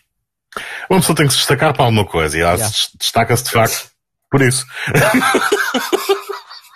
É, eu acho que ela podia fazer um bom cosplay de Sedusa, aquela vilã. A vilã Medusa das meninas superpoderosas. Eu acho que ela poderia ser a Sedusa. As referências que me escapam, eu tenho que me, que me atualizar. Pera, as meninas superpoderosas eu não sei que nome elas ti- tinham em Portugal. Ah, estás a falar das Powerpuff Girls? Exato. Isso. Ok, então, Qual foi o nome? acho que nós nunca traduzimos. Tipo, o Cartoon Network só passou a ser dobrado em Portugal há quê? Seis anos? Cinco? Nossa, eu esqueço disso. A, a, a, a Ruth me fa... Quando a Ruth me falou isso a primeira vez, nós estamos falando sobre a dobragem, ah, e, que, e que três gerações de portugueses basicamente cresceram com Disney dublada em brasileiro. Sim. é, E o Cartoon Network em inglês. em inglês. Eu fiquei chocado. Eu fiquei completamente chocado. Aham. absolutamente chocado. Enfim, é uma grandíssima pena. Então, Fábio, saiba que no Brasil, as Powerpuff Girls eram as meninas superpoderosas. Ok. É, e o Mojo Jojo era o macaco louco. Oh, s- ok. Uhum. Macaco louco que é amadíssimo no Brasil. Ok. Ah, o Him era ele, óbvio, não, não tinha Tá. outra coisa, era o ele. Tá bem. E eu não sei se a Sedusa é Sedusa em inglês, não sei dizer. Mas sabe do quem eu tô a falar? que sim. é a vilã que é pra ser tipo a Medusa. assim. É, em inglês também. É seduce, sim. Hum. As meninas Tá bem. superpoderosas que vai ganhar uma série em live action que Pois. Hum. aparentemente vai ser recalchutada porque o pilot não agradou a cúpula executiva da The CW e vai ser tudo refeito do zero. Vai ser reescrito, refilmado, retudo. E Mas assim. Enfim, gente, mas voltando ao Chipre, o Chipre que tava em quinto lugar nos odds, ou até, acho que chegou até ficar em quarto nos odds para ganhar o Eurovision, Uhum. terminou em décimo sexto. Acho que ainda nos falta descobrir o que é que a Panic Records está a fazer nos bastidores e nas odds também. Ainda falta Não, descobrir isso. É, todo mundo achando que o Chipre tinha ficado em segundo na semi 1. Hum, Não, quem ficou em segundo foi a Ucrânia, e em terceiro, se não me engano, ficou a Rússia. Em quarto, a Lituânia, em quinto, Israel. Nature is Chipre. healing. Nature is healing. Gente. Não, porque Chipre, pelo Mas- amor de Deus, não é? Então, mas qual foi, qual, qual para vocês foi a grande, digamos, choque da noite? Não choque, mas tipo decepção da noite, porque pra mim foi San... não no sentido de performance, mas no sentido de votos, foi San Marino. Eu ia falar em sentido de performance, Stefania, infelizmente. ok, a expectativa de votos, sim, San Marino julgava também que eles, pelo menos top 15, nunca na vida lá em baixo. Eu acreditava num top 10 real oficial, porque a recepção do público, tanto na semi quanto na final, parecia extremamente calorosa. E, novamente, tanto na semi quanto na final, eles estavam num, num lugar na, na, na- no set list, vamos dizer assim, privilegiadíssimo. Aham. E cumpriram o seu papel brilhantemente nas duas ocasiões. Então eu realmente não entendi o que, que aconteceu. Não entendi. É que ainda por cima eles tiveram problemas na final do júri ah, e tiveram alguns resultados com o júri, votaram bastante mais do que o público, não é? E nós que vimos o que aconteceu ao vivo e que estava tudo ótimo, realmente não, não, não correspondeu televotos. Tirando eles, eu fiquei muito triste com, com a questão do Jango ter zero votos de televoto, mas isso também era previsível, se calhar por outros motivos, não é? É, então, existe um tema. Tema sociológico muito importante nessa, Euro- nessa Eurovisão 2021. Infelizmente, é, que nós já, nós já vimos comentado em episódios anteriores que era um, um- um número de participantes não brancos, especialmente negros, muito grande, black excellence, que todos estavam muito bem quistos pelo público até então e tal. E aí você chega num ano em que artistas negros no Eurovision entregam tudo e mais um pouco e você não tem nenhum deles nem no top 10 da final. Tem a Destiny. Tem Sim, a Dash. por causa do júri, por causa do júri. Tem a Destiny por causa do júri. Yeah. É, vamos ver o televoto aqui. Sendo Ah, que, sendo que o artista negro que trouxe a mensagem mais contundente, contundente e a música Uhum. mais negra foi o que foi pior no concurso Exato. inteiro. Então, desculpa, mas isso não é coincidência. Yeah. Ah, isso pra mim é mais aquela, mais um, aquela coisa europeia. Ai, a gente não conhece esse tipo de música, não sei o que é, É. isso. Ai, ah, Uhum. uh, uh, não vou votar. É daquelas coisas que as pessoas registram como questão de gosto, mas que não é. Não, não é. Não é questão de gosto. Mas é pela. É, a gente sabe que não é, mas é o que as pessoas. Tipo, Sim, acham. Hum. Ah, é muito diferente, é muito exótico, muito coisa, muito eu quente. tava, eu tava olhando assim, dos artistas negros, o que se saiu melhor no televoto foi o Tussi. For Reasons, lá está, porque é o mais. A canção era a mais adocicada, não era a canção mais. Era, era a mais palatável, acessível. Uhum. Uh... É a, perfor a performance, né? Porque a, a música da Destiny também era palatável, mas talvez a performance nem tanto, porque nós tínhamos uma mulher gorda pois. dançando. É uma temática mais, assim, de confronto, porque eu, olha, eu estou aqui, sou com, com, tenho confiança, não é? E ouso ser large and in charge, Gente, confiante e bela. Vocês né? me desculpem, mas eu não consigo tirar da cabeça que o conteúdo das letras também influenciou para esse teor racista e misógino também. Porque a letra da Destiny, apesar de eu ter ficado no top 10, mas a letra da Destiny tinha a frase uh, uh, Just because I show some skin doesn't mean I'm giving in. Aham. Uh -huh que é uma que, que tinha que era uma frase que tinha um destaque na música especialmente era um momento destacado para aquela frase hum. no arranjo e a Destiny estava de corpo presente cumprindo aquela frase é uma mulher gorda negra vestindo o que ela quer vestir e que todo mundo diz que ela não pode e que pessoas que têm o corpo dela não podem não só ela vai vestir como ela vai vestir o tipo de roupa brilhante prateada show, uhum. glamour, exagero. Yeah. Ela vai cantar sobre isso e ela vai fazer isso no evento televisivo mais assistido do planeta. Yeah. Yeah. Então falaram, ai, ah, muito gira sua música, muito gira você, mas já deu. Você já, já fez o que você veio aqui fazer, então tá bom, né? Você não precisa de mais nada. Com o Jangu, foi muito mais violento, porque a mensagem do Jangu era frontal não, não, não tem espaço para dizer que a música é sobre outra coisa que não seja anticolonialismo. Não Exato. dá espaço para nada é. disso. E eu acho que também existe o. Além da afronta de falar sobre isso no Eurovision, representando um dos países que é histórica, que teve historicamente uma das colonizações mais sanguinárias de todas, ao lado de Inglaterra. Uhum. Não apenas isso, mas ele também não veio trazendo uma música que falava isso do ponto de vista da tristeza. Porque Exato. o europeu não gosta quando falam de racismo e, e, o passado deles. Mas sabe o que, que eles não gostam? Sabe que eles gostam menos ainda? Quando as pessoas negras que estão falando disso não estão falando disso tristes. Quando elas estão é. usando isso para dizer, olha, nós sobrevivemos a isso aqui, nós podemos fazer muito mais. Porque essa é a mensagem da música dele. Porque se ele tivesse trazendo uma história de dor e sofrimento, uhum. você pode ter certeza que a música dele ia ser muito mais bem votada. Hum, exploitation. Uhum. Porque Sim. tem exploitation e, e o uh, suffering porn. Uhum. Né? Sim. Porque tipo, ai meu, nossa. Porque, nossa, as pessoas negras realmente elas carregam esse trauma. Vamos expor esse trauma, essas feridas para sempre. O que, que nós vamos fazer sobre esse trauma? Nada. Mas nós vamos nos divertir muito com isso.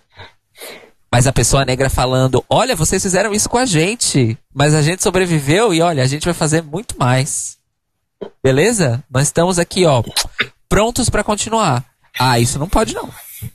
Isso não pode. É. Não pode. E ele foi punido por isso. Ele foi punido. O, o, o, aspecto mais curioso em termos de votações é que, com tudo o que já temos dito sobre o júri ser um, altamente conservador uh, e representante de uma velha guarda e uma série de velhos valores, yep. são os únicos que ainda salvam este, um, os, os, artistas não brancos na Eurovisão, porque o televoto claramente está a ignorá-los. E, no entanto, o júri ainda assim prestou alguma atenção, o que é curioso. Esse ano eu preciso confessar que eu, assim, nós, nós já tivemos os quadros comparativos, né? De votações uhum. de júri e televoto. É a mesma dicotomia que nós, a qual nós estamos acostumados. Uhum. No sistema uh, bicameral, vamos dizer assim, uh, do voto Eurovisivo. Entretanto, mesmo assim, eu fiquei muito surpreso que o júri gostou de certas coisas que o júri gostou esse ano. Sim. Então eu acho que esse ano. Tipo, exemplo? Uh, ai, tipo o Jangu. Pra mim, eu achei que o Jangu ia morrer, ia ser punido dos dois. Gente, gente, gente, gente, o júri não gostou. O júri deu 11 pontos pra. Isso não é gostar. Ô amor, mas Ninguém ele, gost... ele corria o risco de levar nada também. Ou menos. Eu ainda fiquei extremamente surpreso. Porque qual foi a minha surpresa? Foi, foi a mesma do Fábio. Eu achei, eu sabia que o televoto ia punir o Jungkook. Eu não tinha dúvidas. Eu não achei que ia ser zero points. Não achei. Mas na minha cabeça, o pior resultado dele viria do júri. E não foi isso que aconteceu. Entende o que eu quero dizer? Sim. Ainda assim, ah, eu não tinha comprado a narrativa da Destiny Jerry Bait. Porque pra mim, a Destiny era justamente o oposto. Eu- eu- na minha cabeça, o júri ia odiar a Destiny pra sempre e ia fazer o possível e impossível Hum. pra afundá-la. Não foi. Ah, eu, eu, eu, nunca, eu nunca achei isso. Pra mim, a. Destiny era vencedora de júri. Porque É. o júri gosta de voz, de vo, desse tipo de vozeirão. Eu concordo com vocês. Eles amam. Lembra de Toy? Toy? Toy ficou em segundo lugar no júri. Sim, o que também me surpreende sempre. Porque é nesses momentos que o júri, enquanto corpo da coisa toda, que, gente, vamos lembrar que é um grupo muito variado de pessoas, tá? Se a gente considerar todos os juízes nacionais. Mas pra mim, é aqui que se sobressai a questão de pessoas da música avaliando música. É nesses momentos que isso me sobressai. E que o cheiro de mofo fica um pouquinho menos forte. Sabe? Que o ranço fica um pouquinho menos forte. Porque eu acho que a, a canção da a Destiny é a Destiny. E eu acho que a canção dela de 2020 era de rebate. 100% de rebate, não tinha o que tirar nem pôr. Esse ano eu me surpreendi, porque eu achei arriscado ela chegar com a letra que ela chegou, apesar do estilo musical ser um, revival moderno de uma coisa antiga, ainda é um tipo de música esteticamente agressiva para certos ouvidos um pouco mais velhos. Então por isso que me, por isso que me surpreende esse tipo de votação do júri num, num- numa visão global da coisa. Porque significa que ah, ainda tem pessoas ali que realmente são colegas, músicos, ou nem sempre músicos, mas pessoas do, da cadeia produtiva, da cadeia criativa da música, que estão ali pra avaliar sob determinados critérios que não são simplesmente ai, esses jovens e essa música dos jovens. Como já apareceu muitas vezes. Hum. É, é isso. Ai, gente, que, que mais, gente? É... Então, mas a questão, pra mim, a questão de Angu não ter votos, Hum. pra mim, há o grande motivo, mas aí, deixa eu terminar de falar. O grande motivo é o mesmo motivo de, de os outros não terem ganhado zero, os zero points também. É porque a gente tinha muito televoto bait, te- televoto bait esse ano. Então as pessoas votam no máximo em quatro países. Então, o, o que, que eu ouvi muito, assim, algumas pessoas chegando, por exemplo, uma colega minha de trabalho, ela assistiu. E ela chegou assim pra mim. Ai, eu fiquei tão triste que a Holanda ganhou só zero pontos. É tão bonita a música, tão bonita a performance. Fiquei tão triste. Aí eu perguntei pra ela: Você votou na Holanda? E o que ela respondeu? Não, eu votei na Islândia. E eu tenho certeza que é isso que aconteceu com 90% das pessoas que assistiram. Ah, eu, eu concordo, Então- porque as pessoas nos comentários dos vídeos do YouTube, elas falam isso, do tipo assim, a pessoal vai falar que da- do vídeo das Hurricanes. Ai, as Hurricanes são incríveis, são incríveis, 12 pontos da Espanha pro Hurricane, as pessoas comentando, sabe? 12 pontos do meu país pro Hurricane. E aí as pessoas da Sérvia vão lá, gente, então façam o seguinte, quando chegar na semifinal e na final, votem nelas. Sim. É. Então, aí, então para mim, fica essa, sabe? Essa é a coisa, havia outros países na frente. Agora, o porquê que as pessoas não se conectam tanto com uma, uma performance como Birth of New Age, Uhum. ah, aí, aí para mim que entra sem racismo. E, e talvez não só o racismo explícito, mas também aquela coisa implícita, tipo, Uhum. ah, isso é estranho, né? É. Ah, é legal, mas é meio estranho. Vou votar nesses outros que eu conheço melhor. Que é Uhum. mais, que é mais. que eu consigo me conectar melhor. É. Então. É. É tudo assim. Eu acho que pra mim a grande. É muito. Isso pra mim me deixa muito triste, porque é claramente.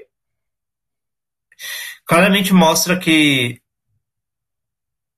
qualquer tipo de coisa que não seja eurocêntrico em algum nível não vai ter chance nenhuma de se dar bem no Eurovision. Então, por exemplo, uma das coisas que sempre pensei, agora que a França está, tipo, se tornando, está voltando ao jogo, né?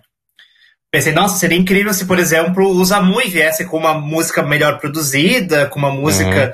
bacana, tipo, com raízes do, do, do Haiti e da Polinésia. E seria incrível. Mas eu tenho certeza que assim que eles poderiam fazer um trabalho maravilhoso, como por exemplo Birth of the New Age, uhum.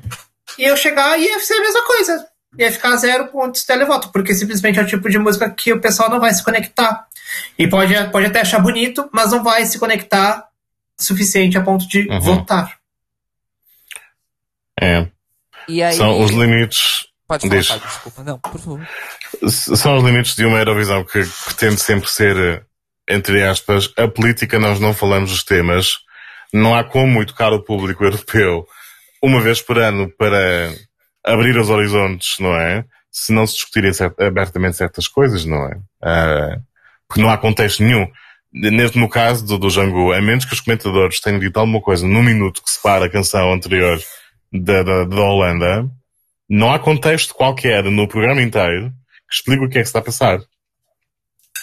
Então as pessoas ficam entregues ao quê? Aos seus preconceitos. Portanto, um, é, é, não dá para fazer muito mais, ou para esperar muito mais, se não há um esforço explícito e, e, e constante das emissoras. E infelizmente a própria IBU não vai dar, não vai, não vai dar o exemplo, creio eu. Podemos apenas esperar que mais países arrisquem então a coisa se processe lentamente por exposição, uh, porque realmente certos estilos poderão dar-se melhor por questões de exotismo, não é? Daquele fetichismo todo com o oriental, por exemplo, resulta às vezes, não é? Resultava com a Turquia, resulta de vez em quando com o Azerbaijão. Se a França enviasse alguma coisa inspirada pelo Norte da África, por exemplo, talvez resultasse por as mesmas razões. Mas tirando isso, não é? É complicado. Isso, um... isso me faz pensar que, por exemplo, ano, se ano passado nós tivéssemos tido o concurso, a Eden Alina ia chegar hypadíssima uhum. e ela ia sofrer a mesma punição que o Jangu. Hum. Possível. Porque. Ah, eu acho que FKDB não é tão. A, a, não é tão afronta quanto o Butter A questão não é a letra. A questão é que ela ia. A, a, apresentação de FKDB ela cantava em quatro línguas. Mas a apresentação de Ferkelibi, em vários momentos, eram africanos. Toda a estética que ela trouxe para música visual era uma estética de uma, de uma África jovem do século XXI, que ainda é ligada nas suas raízes. O trecho final da música era totalmente africano. Uhum. Ela ia ser punida por, por aquilo, sim. Ia uhum. ser. A menos que tivemos, a menos que o público lesse aquilo numa de. do Waka Waka Shakira, não é? Não sei, talvez a referência fosse essa. Ai. Nossa. Nossa. Que... Sabe o que é foda de Waka Waka? É que o Waka Waka é uma, uma canção pop maravilhosa, uhum. só que o uhum. contexto em que ela foi feita, para mim, é uma mancha no currículo quase perfeito de Shakira. Uhum. Porque você chamar uma artista pop mundial que não é do país em que vai ser realizado o evento, é você Exato. chama um grupo do país para fazer um feat de segundos. Exato. Só para dizer que tem um artista sul-africano, aquilo foi uma vergonha. Uma vergonha. Hum. Vergonha pior ainda é que eles decidiram usar a versão em inglês de Waka Waka para todo o material promocional. Ao invés de usar a versão em espanhol, que é infinitamente superior. Inclusive, a letra em espanhol é melhor do que uhum. a letra em inglês. Mas enfim, isso sou eu fã da Shakira. A única música da Shakira que é melhor em inglês que em espanhol é Whenever, Wherever. De resto, prefiram as versões em espanhol. Lucky that my breasts are small and humble so you don't confuse them with mountain. eu acho sensual, apesar de ter muita gente que... Eu acho que eu tenho muitos amigos que acham que Suerte, que é a versão espanhol de Whenever Ever, é superior a inglês, mas eu ainda acho que Whenever Ever hum. é melhor. E eu tive a confirmação quando a Shakira revelou que foi uma das poucas músicas que ela escreveu primeiro em inglês e depois em espanhol. Hum. Uma das poucas. Estou enviesado porque Sim. eu, quando, quando fui exposto pela primeira vez a Suerte, Suerte mesmo, nós, naquelas ilhas onde, de onde eu venho, tive, estávamos naquela fase em que o satélite de onde vinha a MTV, ainda não tínhamos MTV Portugal, o satélite de onde vinha o sinal da MTV Europe deu bugada e ficámos um ano a dois a receber a MTV Espanha. Ui. Portanto, ouvi Suerte várias vezes. Muito antes de de ouvir o Whenever Ever. É, o, o poder da Shakira na América Latina é tão grande que as duas versões tocavam na, nas- na MTV brasileira e na MTV Sim. latina. Ah, Fábio, você sabe que a Shakira fala português? Ou não sabe? Sim, sei. Ok. Você sabe que existe uma versão de Estou Aqui em português, que chama-se Estou Aqui. Não conhecia. Existe. Tem que ouvir. Existe. Eu tenho. É a coisa, a essa é a coisa que eu- uma das coisas mais, fo- mais fofas que eu gosto da Shakira é que ela fala português. E ela chegava na MTV Brasil, finada Uhum. MTV Brasil, e dava entrevistas em português. Ela fazia questão. E ela chegava. e não, e, e era isso, assim. E era tipo. Eu lembro a Porque primeira. não, é, é pouquíssimos artistas da América Latina que aprendem português, porque é uma Uhum. língua muito difícil pra eles. Curioso. Por, que- Ok. por, por incrível que pareça. Sim. É, mas, mas assim, o, o portunhol sempre resolve tudo quando os artistas Sim. vão, vão à TV. Mas a questão da Shakira é que assim, tem um momento muito legal da Shakira, que foi a primeira vez que ela foi ao Brasil, tipo, como uma artista internacionalmente conhecida, né? Foi na TV e tal. E, e eu acho que foi a, Sab- a Sabrina, que foi a, a primeira a MTV. Acho que era a. a acho que era a Sara. Foi a Sara? Já era a Sara? Acho que foi a Sara. Acho que. Não, foi, lembro da Sara. Talvez não tenha. tal- enfim. Talvez tenha sido a Sabrina. Acho que Sabrina. Acho que foi a Sabrina porque foi na época de Estou Aqui. Que foi. Que, que lembra que a Shakira foi no Gugu. Gente, que, que mundo que era. O mundo dos anos 90 dos anos 2000 era bizarro. A Shakira foi num programa dominical, Fábio. Tipo. Cristina, Cristina Ferreira. Estilo Cristina Uhum. Ferreira. Ah, cantar pra família brasileira. Estou aqui. Em que emissora estava o Gugu? Estamos a falar de quê? Bandeirantes? SBT. SBT? SBT, foda-se, ok. Exato, exatamente. Estamos a falar do SBT. ok, tá bem. E aí, e por isso que eu acho que é a Sabrina assiste, porque acho que a Sara ainda não tava na MTV nessa época. E a Sabrina foi preparadíssima pra fazer a entrevista em espanhol. Ah, e aí a Shakira fala: Não, miga, vamos fazer a entrevista em português mesmo. Ah, isso porque no Gugu ela já tinha feito o programa inteiro falando em português com o Gugu. Fantástico. Ah, e aí essa e, e- eu só soube dessa história quando teve né, as comemorações da MTV e tal, tal, tal. E a Sabrina contou essa história. E a Sabrina falou Uhum. assim que ela ficou um pouco. Ela ficou feliz, porque ia falar português com a Shakira e tal, e fofo e tal. Mas que ela ficou um pouco chateada, porque ela tinha passado uma semana. Uma semana preparando a pauta em espanhol pra não falar merda. Umas palavrinhas, lá está. Umas palavrinhas, eh, não uma reunião de duas horas, mas uma palavrinha, uma- umas Sim. palavras com eh, os managers da Shakira, provavelmente teriam- resolvido a questão, não é? Mas, Então- enfim, Gente. E Shakira é maravilhosa, muito rainha, gente. Amo, amo demais. É, eu, sei que elas são negadoras de impostos. Eu sei. Eu sei que elas são negadoras de impostos. Ah, mas aí. Só quem não pode, né? Hã? Só quem não pode é que não é. É, mas na- lá, lá de onde nós, eu e o Beck viemos, nós usamos o seguinte racionale pra essa situação. Hum. A Shakira só nega imposto na Espanha e não. Gente, qual é o país? Não na Colômbia. Colômbia. Na Colômbia hum. ela não, ela não sonega impostos. Então a gente Então tá chama bem. isso de reparação histórica. É isso. Tá aí, tá aí.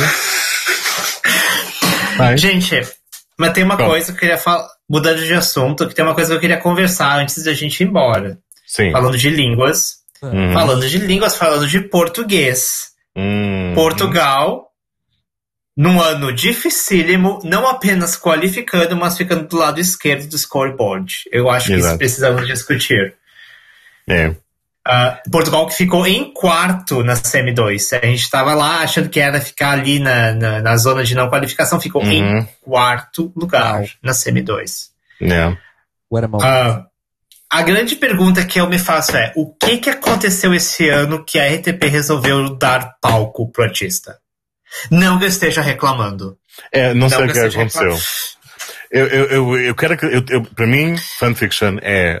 Então, a RTP chegou lá tinha vindo de uma live tape em que eles tinham, tipo, a live tape de, de, de Black Mamba, caso não saibam, é Acabou o Festival da Canção, duas da manhã, vamos gravar já. Está bem. Ligam para Roterdão, olha, gravem já a partir daqui, vamos fazer já os ensaios. E gravaram. Portanto, chegaram lá, ao vivo em Roterdão. Imagino eu que foi. Tivesse sido, uh, para vamos meter os miúdos a cantar e está feito, não é? E Rotterdam disse, não, então não vamos fazer um esforçozinho. Até, até prejudica o nosso programa, não é? Portanto, se calhar eles quem andaram. A Rotterdam e quem ainda andou, se calhar, em cima da RTP a pensar, pá, esforcem-se um bocadinho. Nós queremos um programa bonito, todo ele, não só. Não queremos uma coisa cheia de luzes e, e danças e coreografias e hairography para chegar a Portugal e ficar assim esta, esta coisa, não é? Portanto, esforce-se um bocado. Portanto, vou imaginar que foi uma colaboração forçada entre a Arvotross e a RTP. Não sei o que é Sim, o, o Rui tá falando que foi exatamente isso, mas, tipo, com os Mambas, tipo. Foi okay. o Mamba em combinação com a RTP e a Albatross. É, a, uma, e... história que, uma história que o, o Tatanka falou em entrevistas é que quem teve a ideia do staging no sentido do, das animações, mas principalmente aquela, a, aquele conceito da, da, da bonequinha andando uhum. e ele andando junto, Love is on My Side, foi o guitarrista deles. Então o guitarrista okay. deles é, foi meio que co-diretor criativo desse, desse staging. É... Tá, então foi algo que surgiu de ideias dos Mambas, então. Olha, aí... olhando, olhando o que aconteceu, eu tendo a acreditar que sim, porque eu acho que aquelas coisas, tipo a, a orquestra em silhueta, o, os elementos gráficos mais abstratos e tal, desculpa, aquilo não parece ter saído da ideia de ninguém da RTP, I'm so sorry. Não parece, não. Mas então, aí fica. Mas, mas ok, beleza. Mas então, quem que pagou por essas animações? A RTP? Ou os Muppets? A RTP paga sempre, sim. É, a partida, a RTP é que tem que pagar. Se eles depois cobram de algum lado, isso é com eles, mas a RTP é que paga, não é? É sempre. É assim, são animações, os LED estavam lá na mesma. Mais uma animação assim, uma animação abaixo, é questão de pagar a pessoa que faz aquilo numa hora ou duas daquela tarde, underpaid, Uh, e, e, acho que isso não muda o orçamento para além, não é? Um, não há, não há grandes efeitos de pirotecnia, não há dançarinos extra, não há coisa, não é? Sim. Não então podia, foi uma é? coisa assim, os Mambas chegaram com uma proposta, eles como banda, uhum. E aí talvez tenham até chegado assim, ó, a gente tem esse amigo que faz as animações pra gente, ele cobra tanto. A maneira portuguesa, sim. E e aí até pensa, ah, beleza, tá aqui, acabe no orçamento, então vai, vai lá e arrasa. É. Imagino que sim, a, a, não ser que tenha acontecido ainda uma coisa pior, que é a Avrotross ter feito aquilo dentro de casa, tipo, não sei. não faço oh, ideia. O Rui tá falando aqui que o LED é a proposta da Avrotross. Então, pronto. Uh, então, uh, a mão de obra fica coberta pelo orçamento do programa e a RTP só paga pelos LEDs, aquilo é pela, pelo tempo que está lá, não é? Enfim. Gente, porque.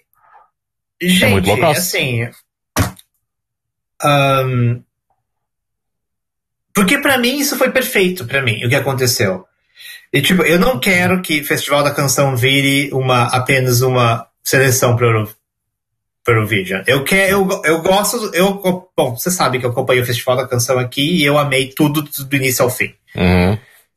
E para mim, a ideia, para mim, tinha que ser assim: faz o Festival da Canção ser o Festival da Canção. Ponto. É isso. A, ganhou. Quem ganhou? Ok, agora a gente vai pegar quem ganhou e vai transformar isso numa performance eurovisiva. É uhum. É isso. E para mim foi exatamente isso que fizeram. E funcionou. Então. Não, mas, por exemplo, tipo, por mais que a gente ame o Conan, por mais que sim seja injusto, o, nível de produção. O nível de produção de staging de telemóveis não é nada perto do nível de staging de Loves on My Side. Foi horrível, Bom, foi horrível. Principalmente considerando o staging que telemóveis merecia ter tido. Uhum. Então, sabe, é essas coisas. Então, por exemplo, sabe, é isso. A mesma coisa para mim com o jardim. E assim. Mesma coisa. sabe? Tudo. E, uh, então, então, para mim, assim, eu quero saber o que, que aconteceu, qual foi a grande mudança que aconteceu esse ano para chegar, porque eu tinha dito lá atrás que, assim, eu vejo um caminho para Portugal qualificar, sim, mas eles vão ter que trazer, eles vão É. ter que mudar e vão ter que trazer staging. Vão Uhum. ter que trazer staging. E aí trouxeram e, e, e aconteceu o que aconteceu. Então, assim, eu quero que isso continue acontecendo. É isso, por isso que eu faço essa pergunta. Tipo, Acho que a sorte é finalmente terem tido um representante que é uma banda que tem experiência de 10 anos na música e ao vivo, que entende o que é estar num palco. Que não chega lá e diz, ah, vocês na RTP decidam tudo, que eu estou na boa, eu, eu só quero é cantar. Eu, não sei lá, o que vocês disserem está bom.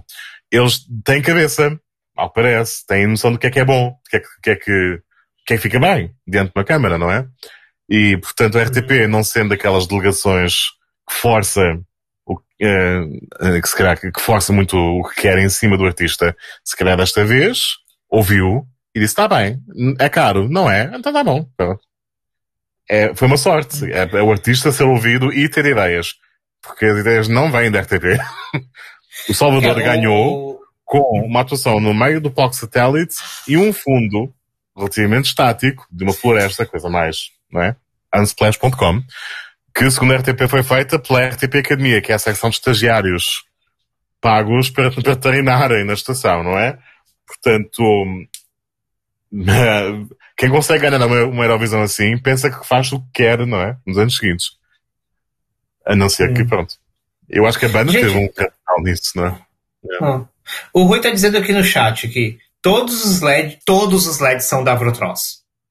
Certíssimo, sim, eles não têm que pagar extra por isso, por isso é que eu estou a dizer. E que Se- o, e o RTP e os membros deram só guidelines e os holandeses apresentaram a, propo- a, a ideia. Certo. Então pronto. Tipo, a ideia não, a, o- a, a, a realização da ideia. Sim. E que É. por isso que e que por isso que o, foi o melhor uso do LED transparente, porque os holandeses sabiam usar aquilo e queriam mostrar Certo. aquilo. Nem todos os LEDs são da Avrotross, senhor Rui. O LED da Albina era o mesmo da final nacional. Não, não, não. O LED do, do Portugal, de Portugal, Cis, de Portugal. Ele disse todos os LEDs são da Avrotross. Ele não disse Portugal. Acho que ele quis dizer Portugal. Com- Em todo o caso. Porra. No caso português, não, tô, não, não quero que tenham levado nada extra, porque realmente eu estava lá no palco e só via o que estava ao fundo e o que estava em cima no palco na, na- no painel transparente, né? Pronto. Realmente é o que estava lá. Não havia orçamento extra para isso. Eh, Sim.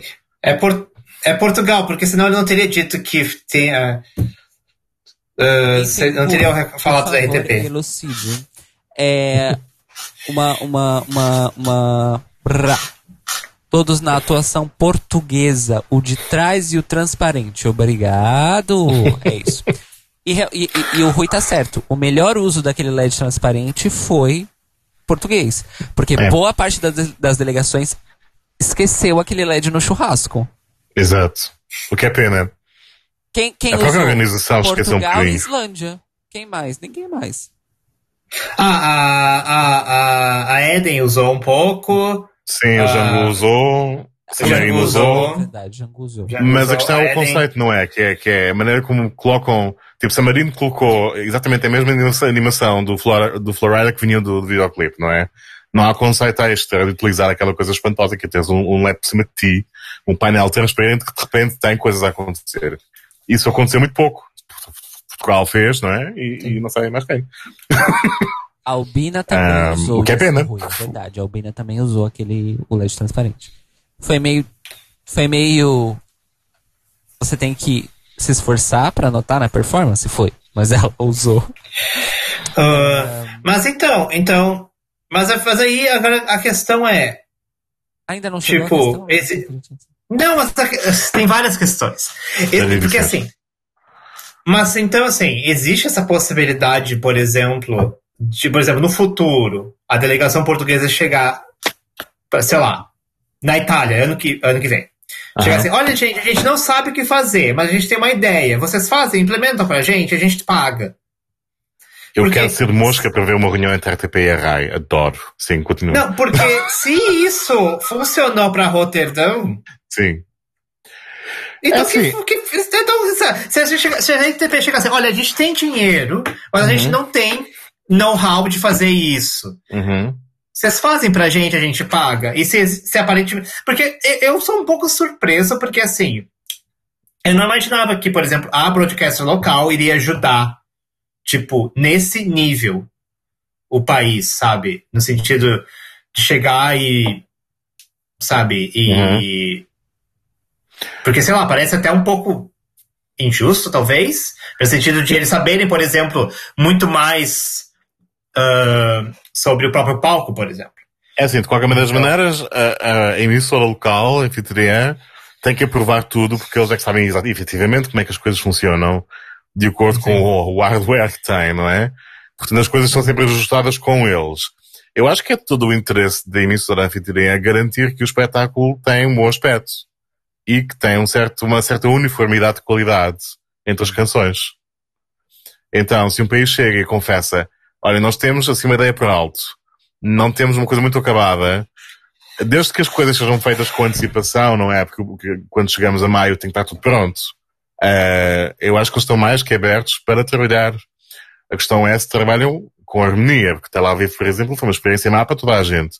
Mas em Roterdão, eu acho, acredito que sim, que a emissora tem todo o interesse em ajudar. Porque o espetáculo, no geral, tem que parecer uh, coeso, não é? Então. Mas o que, que aconteceu em Tel Aviv, então? Foi a mesma coisa? Chegaram lá pra, pra Cannes e a Cannes chegou assim, ah, aqui, toma umas flores. É, não, é no caso foi mesmo, não, se calhar não pediram opinião nenhuma, não é? Não sei. E se calhar faltou noção ao, ao Conan para sugerir algo melhor, porque realmente a única coisa que surgiu ali foi uma rosa no ecrã e uma escadinha que cabe no meu quarto. Uh... Pronto. É, a escadinha. Pronto. E, e ainda por cima tivemos o problema extra com a CAN, que é não, não respeitarem os planos de câmara que os países sugeriam porque tinham que dar a ideia, a impressão que o palco era muito maior do que realmente era. Isso foi um problema geral. Pronto, muitos países queixaram disso. Uh, acho que a questão mesmo é essa. É, pode que sim, de, dependendo de, da emissora estar ou não interessada em, em colaborar com os países e garantir um espetáculo harmonioso e uniforme. E, e, vai que sim. sim. Muitos países chegam lá com a máquina toda pronta e por isso é que não ouvimos falar mais disso, não é? Estamos habituados a máquinas tipo a sueca que tem ah, um espetáculo tipo... todo feito no Melody Festival e me pega e plug and play, não é? Benjamin, tipo, engrosso. Ah, não tem LED no palco de Lisboa? A gente vai trazer um LED, foda-se. Suécia tem uma tradição de ignorar o palco em que está. Tipo, não interessa o palco em que acontece, nós trazemos o nosso e está feito. Pronto, está bom. Tem esse direito. Tem essa tradição. Os outros países, pronto, também têm as suas ideias. E eu não duvido que a emissora tenha interesse em ajudar. Desde que realmente tenha boa vontade, no geral, versus Há casos que não é. acontece, mas sim. Sim. Porque o espetáculo beneficia, tudo beneficia, não é? E os outros países à volta da, da, daquela atuação também beneficiam, na verdade. Porque a impressão geral com que o espectador fica inconscientemente é de que, pá, isto é muito bom. Eu quero, eu quero ver com atenção. Se alguém quebra a onda, é como um erro no alinhamento em termos musicais, não é? Sim. É. E nós temos três minutos apenas. Uh! Eu vou aprender essa parte em, em croata, vocês me aguardem. Bom. Então, a, gente. A gente já se despede, já faz o merchan. Acho que Talvez. Eu acho que a gente pode. Mas o que, que a gente vai falar? Não sobrou muita coisa. A gente vai fazer um arraso. A gente descobriu uma nova palavra chamada arrazoado. Arrazoado? Arrazoado. É, é, tipo, é tipo uma justificativa, uma coisa assim. Arrazoado, é tipo isso? Acho que é tipo arrasa viado, só que contra contração, né? Arrazoado. Acordo... Pois, de acordo com o Primeira, arrazoado é um discurso que impugna ou defende um conjunto de razões, argumentos ou alegações. Aí, é isso. Né? É isso. Ou seja, é. aplicar razão a alguma coisa. Arrazoar. É. Sim. Eu não sei o que mais tem para discutir. O que, a gente pode discutir? A gente não falou da questões das línguas, de como isso vai se afetar não. o Eurovision nos anos. Então, Bom, é então, então a gente vai ter a parte 2, gente. É, parte 2 no próximo Eurovision. Eurovision. E no próximo, entretanto. Do próximo ah, Eurovision. próximo Eurovision. em dezembro, na verdade. Ah, ah é? e no por cima. Pois. Ah. E no por cima, este fim de semana está a acontecer o Song Celebration e já há bafos em relação às live tapes, portanto. É, e. É, pois é. Na próxima parte ainda temos mais coisas para falar sobre o Eurovision em si e ainda tem Song Celebration. Isso porque nem falamos Isso. de Look Labs, apesar de termos falado de Nick Tutorials. É verdade. Ficamos É. na história da Holanda através de Nikki, mas não.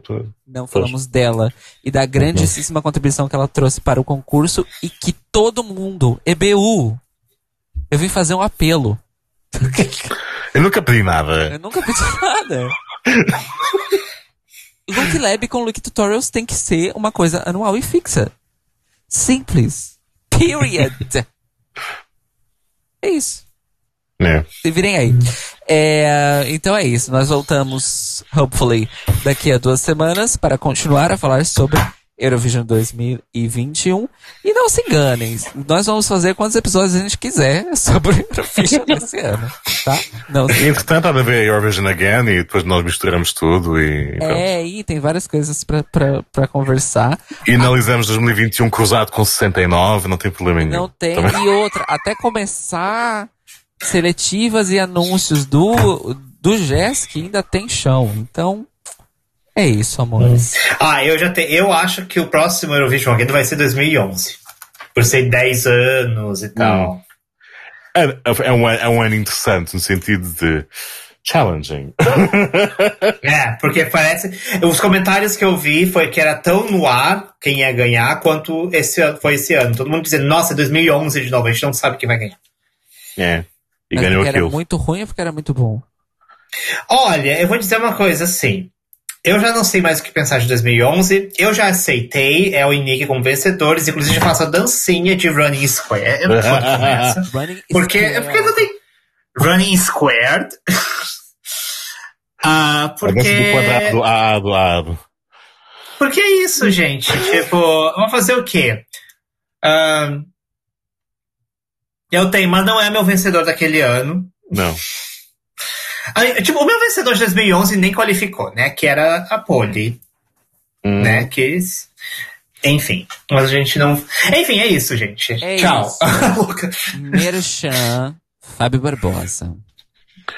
Então, FabioMRBarbosa.com, há Fabio MR Barbosa também nas redes sociais, basicamente Twitter, Instagram e Fediverse, que realmente vou lá.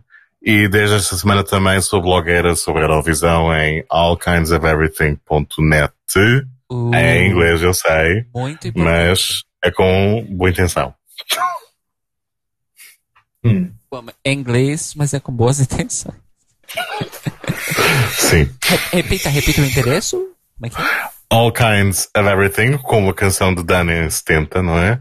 Uh, allkindsoferything.net, porque o ponto .com está ocupado.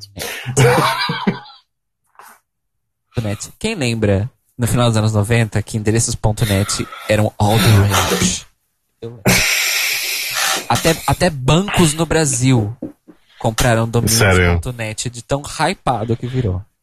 Sério. Sério. É, o, o site do Banco Itaú, que é o maior.